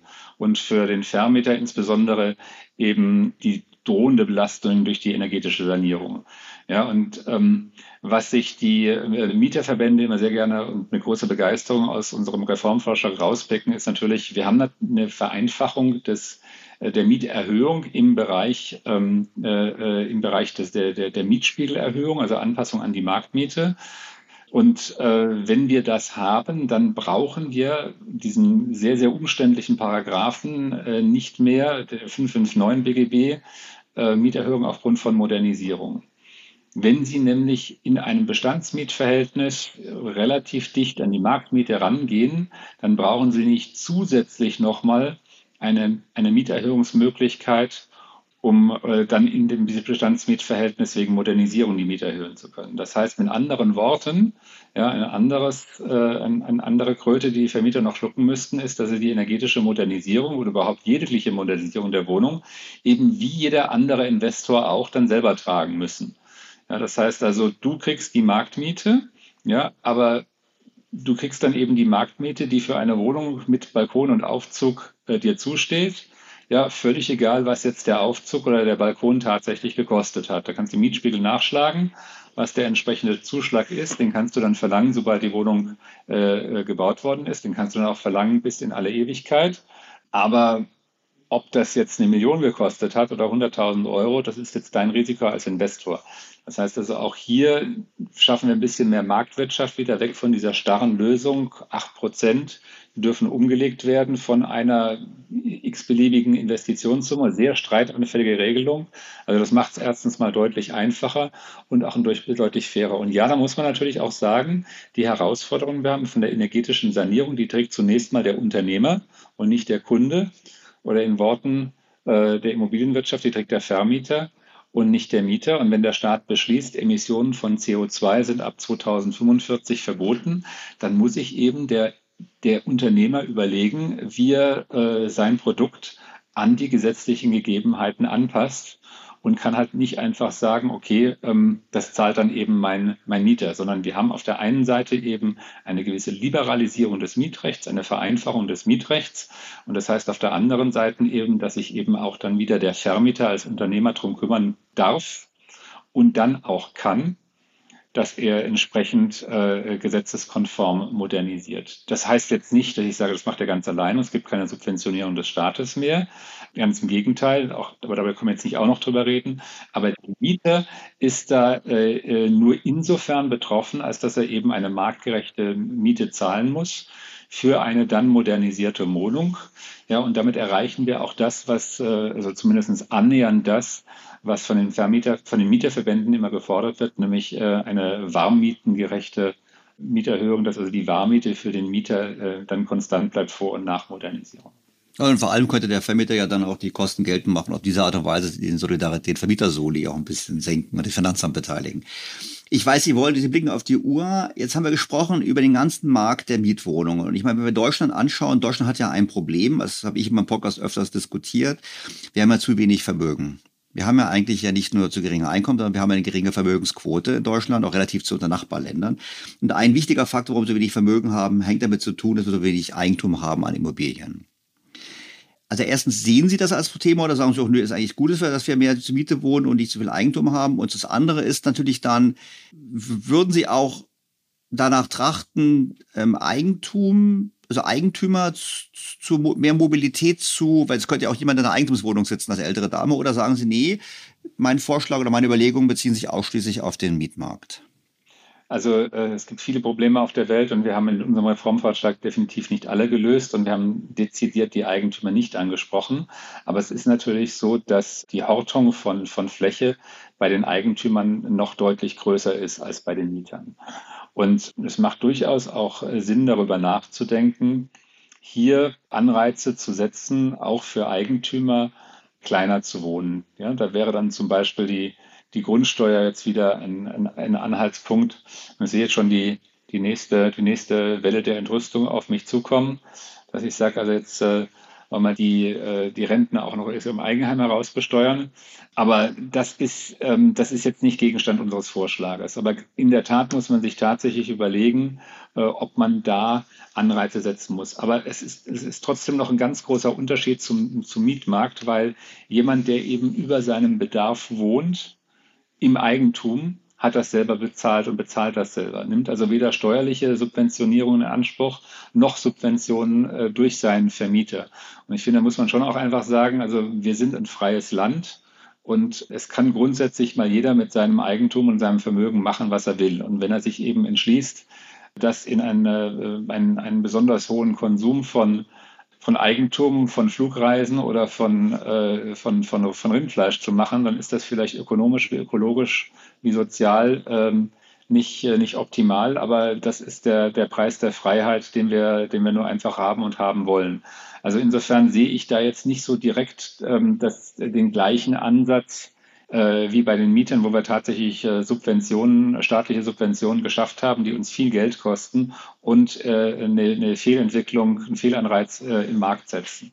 Aber äh, selbstverständlich muss man in aller Deutlichkeit sagen, ja, der, äh, das, das, das, die noch größere Hortung von Wohnraum findet im Eigentum statt. Aber lassen Sie uns das Problem mal abschließen. Also ich würde, Sie haben ja noch eine andere Frage gestellt. Ob ich das für sinnvoll halte. Also zunächst mal ist es in der Tat so, dass nur die Schweiz noch eine niedrigere Eigentumsquote hat als Deutschland. Man kann es natürlich auch positiv sagen, wir haben die höchste Mieterquote in Deutschland. Wir haben äh, offensichtlich einen sehr gut funktionierenden äh, Wohnungsmarkt, also Vermietwohnungsmarkt. Und das ist zunächst mal, muss man ganz klar sagen, auch eine Errungenschaft bei aller Kritik, die ich jetzt vorher geäußert habe, die wir ähm, auf jeden Fall schützen müssen, weil viele Länder haben es übertrieben mit dem Schutz der Mieter. Viele, äh, viele Länder haben es übertrieben mit der Liberalisierung des Wohnungsmarktes, mit der Folge, dass, dass es entweder unattraktiv war für den Mieter oder unattraktiv für den Vermieter. Und wir in Deutschland haben die Quadratur des Kreises geschafft, dass es offensichtlich attraktiv ist zu mieten und offensichtlich attraktiv ist zu vermieten. Äh, sonst gäbe es diesen Wohnungsmarkt nicht und das müssen wir in jedem Fall aufrechterhalten. Aber natürlich haben Sie, das, haben Sie recht, wir sehen das, dass das Privatvermögen in den Ländern besonders hoch ist, die eine besonders hohe Wohnungseigentumsquote haben. Und äh, offensichtlich scheint Vermögensbildung in privaten Haushalten sehr viel mit Immobilienvermögen zu tun zu haben. Da gibt es jetzt keine harten empirischen Fakten dazu, die das glasklar belegen, aber doch sehr viele empirische Evidenzen, die darauf hindeuten. Und in der Tat muss man sich immer weiter überlegen, wie man sinnvollerweise Eigentumsförderung betreibt. Aber das ist auch sehr, sehr schwierig. Also das fängt dann eben damit an. Also zunächst mal muss man sagen, das kann zwangsläufig nur die Vermögenden betreffen, weil eine Immobilie ist zunächst mal ein Klumpenrisiko in ihrem Portfolio. Das heißt also, es gibt ja die alte Regel, äh, immer schön breit streuen bei der Geldanlage. Immobilie ist das Gegenteil davon. Ich, nicht nur investiere ich mein gesamtes Vermögen in ein einzelnes Objekt an einem Standort in einer Assetklasse, sondern ich leihe mir auch noch ganz viel Geld von anderen und investiere das auch noch da rein. Das heißt also, ähm, eigentlich genau das Gegenteil dessen, was eine gute Vermögensanlage ist. Und eine derartige ähm, Verzerrung seines Portfolios muss man sich erstmal leisten können. Also was wir ja nicht wollen, ist die Subprime-Krise wiederholen und Leute ins Eigentum zu drängen, die sich Eigentum nicht leisten können. Das heißt also, Eigentumsförderung ja, aber wir brauchen eben auch eine Lösung für äh, die untere Hälfte der Einkommenskategorie. Ich sage jetzt ganz bewusst Einkommenskategorie und nicht Vermögenskategorie, weil, wir wollen ja äh, Vermögen auch erst aufbauen. Und da muss ich ganz ehrlich sagen, also bevor man jetzt anfängt, Alterssicherung zwangsweise durch Eigentumsförderung zu machen, muss man den ganzen Komplex der Alterssicherung einmal, äh, einmal nochmal neu anfassen, überlegen, ob es nicht ähm, eine andere Form von Alterssicherung gibt, als wie wir es momentan machen. Aber spätestens dann sprengen wir jetzt die Veranstaltung. Ich möchte nur in aller Deutlichkeit noch sagen, es gibt andere Möglichkeiten, in Immobilieneigentum zu investieren, als in das selbstgenutzte Immobilieneigentum. Ja, also ich kann mich ja eben auch in irgendeiner Form äh, an Immobilien be beteiligen, ob das jetzt eine Genossenschaft ist oder ein Immobilienfonds oder eine Immobilienaktie. Ähm, das geht ja alles auch noch. Also Vermögensaufbau mit Immobilien fördern in jedem Fall, gerne auch mit selbstgenutzten äh, äh, äh, Immobilieneigentum, aber dabei nicht vergessen, dass das also wirklich eben eigentlich sich maximal als obere Drittel der, der Einkommen äh, in Deutschland äh, äh, adressiert und wir eben auch eine Lösung für die Mehrheit der Bevölkerung brauchen. Und wie so eine Lösung aussehen könnte, haben Sie heute mal aufgezeigt. Ich persönlich als großer Fan von Markt- und Marktpreisbildung und auch mit ein bisschen Erfahrung im Vermietungsmarkt würde sagen, auf jeden Fall ist es ein bedenkenswerter Vorschlag und Sie sind definitiv kein Rentnerfeind. Das würde ich Sie in Schutz nehmen. Herr Professor Sebastian, vielen herzlichen Dank für Ihre Zeit. War ein spannendes Gespräch. Und wenn Sie dann irgendwann mal die Zahlen zusammen haben vom Statistischen Bundesamt und unter Umständen auch mal die ähm, Marktwerte, Ertragswerte versus der Bodenrichtwerte, mit denen wir mal diskutieren wollen, dann melden Sie sich und dann machen wir gerne mal eine Fortsetzung. Also ich verspreche Ihnen, dass ich mich nicht vertieft mit Grundsteuer beschäftigen werde. bei dem Rest bin ich ganz bei Ihnen. Herzlichen Dank, Herr Stelter, für das Gespräch. Vielen Dank.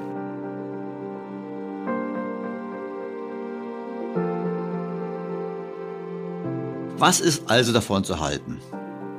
Ich finde es einen sehr gelungenen Vorschlag und finde, er sollte ernsthaft diskutiert werden. Der einzige Punkt, bei dem ich nicht völlig überzeugt bin, ist der Solidaritätszuschlag für Vermieter. Nicht missverstehen. Natürlich sollten die Vermieter einen Teil des Übergewinns, den sie jetzt erzielen, aufgrund der Freigaben der Mieten, abgeben. Das ist sicherlich ökonomisch vertretbar, würde doch die heute in die, ich schätze mal, 100 Milliarden gehende Zwangssubvention der Vermieter entfallen. Aber man sollte das nicht komplett besteuern, sondern nur teilweise. Zum Beispiel mit dem Ziel, den von anderen Ökonomen, wie angesprochen, auf rund 20 Milliarden Euro gestiegenen Wohngeldbedarf in einem solchen Szenario zu finanzieren. Das übrige Geld sollte bei den Vermietern bleiben, damit diese die massiven Investitionen zur energetischen Sanierung stemmen können. Weitere Mieterhöhungen wären, auch das habe ich vorhin schon angesprochen, aufgrund der Investitionen nämlich nicht mehr möglich. Besonderer Charme an dieser Lösung, die Mieten würden besonders bei älteren Bestandsbauten steigen, die einen hohen Anteil an langjährigen Mietern haben, bei denen auch der Sanierungsbedarf vermutlich am höchsten ist. Was spricht dagegen? Nichts. Nur der fehlende Mut der Politik, diesen Weg zu gehen und der nicht zu leugnende Wunsch, sich immer mehr in die Märkte einzumischen. Das sehen wir auch bei anderen Themen. Also erneut eine vertane Chance Deutschland wirklich voranzubringen. Natürlich würde selbst diese radikale Maßnahme nicht genügen, die Wohnungsprobleme in Deutschland komplett zu lösen. Wir müssen weiter bauen angesichts der Zuwanderung. Wir müssen mehr Wohnraum schaffen, damit wir all diese Menschen entsprechend unterbringen können. Zu Recht wird seit langem gefordert, das Baurecht zu modernisieren, die Vorgaben beim Neubau zu entschlacken und die Baukosten zu senken. Die Politik macht hier, wie wir wissen, genau das Gegenteil. Stichwort Klimaauflagen. Wir brauchen auch mehr Bauland. Und auch hier macht die Politik genau das Gegenteil. Aus ideologischen und Umweltgründen wird kein Bauland ausgewiesen. Ich denke mal an das Tempelhofer Feld in Berlin. Übrigens, das Bauen hilft, gerade wenn Zuwanderung erfolgt, zeigt eine aktuelle Studie am Beispiel der Schweiz, über die die Neue Zürcher Zeitung kürzlich berichtete. Von 2002 bis 2016 betrug die Nettoeinwanderung in die Schweiz fast eine Million Personen, was gut 13 Prozent der Gesamtbevölkerung von Anfang 2002 ausmachte. Eine simple Hochrechnung der geschätzten Zusammenhänge ergäbe, dass die Nettoeinwanderung von 2002 bis 2016 ohne Ausweitung des Wohnungsangebotes die Preise für Wohnhäuser um total gegen 25 Prozent gesteigert hätte. Bei den Eigentumswohnungen wären es über 30 Prozent gewesen. Doch ein Markt reagiert meist mit steigendem Angebot auf eine wachsende Nachfrage. 2021 hatten drei Forscher auf Basis von Daten für 2005 bis 2015 folgenden Zusammenhang geschätzt. Ein Anstieg der Wohnungsmieten pro Quadratmeter um 10 Prozent erhöht das Angebot um 14 Prozent und eine Verteuerung der Hauspreise um 10 Prozent erhöht das Angebot um 4 Prozent. Das muss man halt einfach organisieren. Fazit. Unsere Wohnungsnot ist politisch gemacht. Und leider spricht viel dafür, dass unsere Politik es noch weiter verschlimmern wird.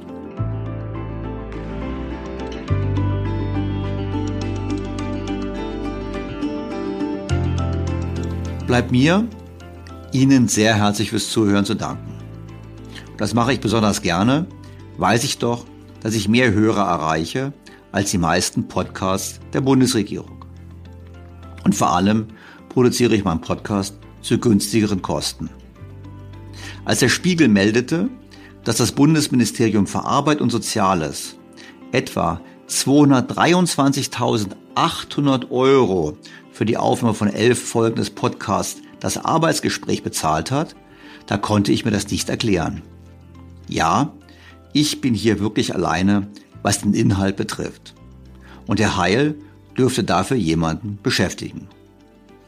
Aber wenn ich 20.000 Euro pro Folge ausgeben könnte, hätte ich eine ganze Redaktion. Na gut, so bastle ich weiter und verweise auf den kommenden Sonntag. Da geht es an dieser Stelle wie gewohnt weiter. Ich freue mich auf Ihr Feedback, Ihre Fragen, Ihre Kritik und Anregungen und auf das Wiederhören am kommenden Sonntag. Ihr Daniel Stelter. BTO Beyond the Obvious 2.0 featured bei Handelsblatt.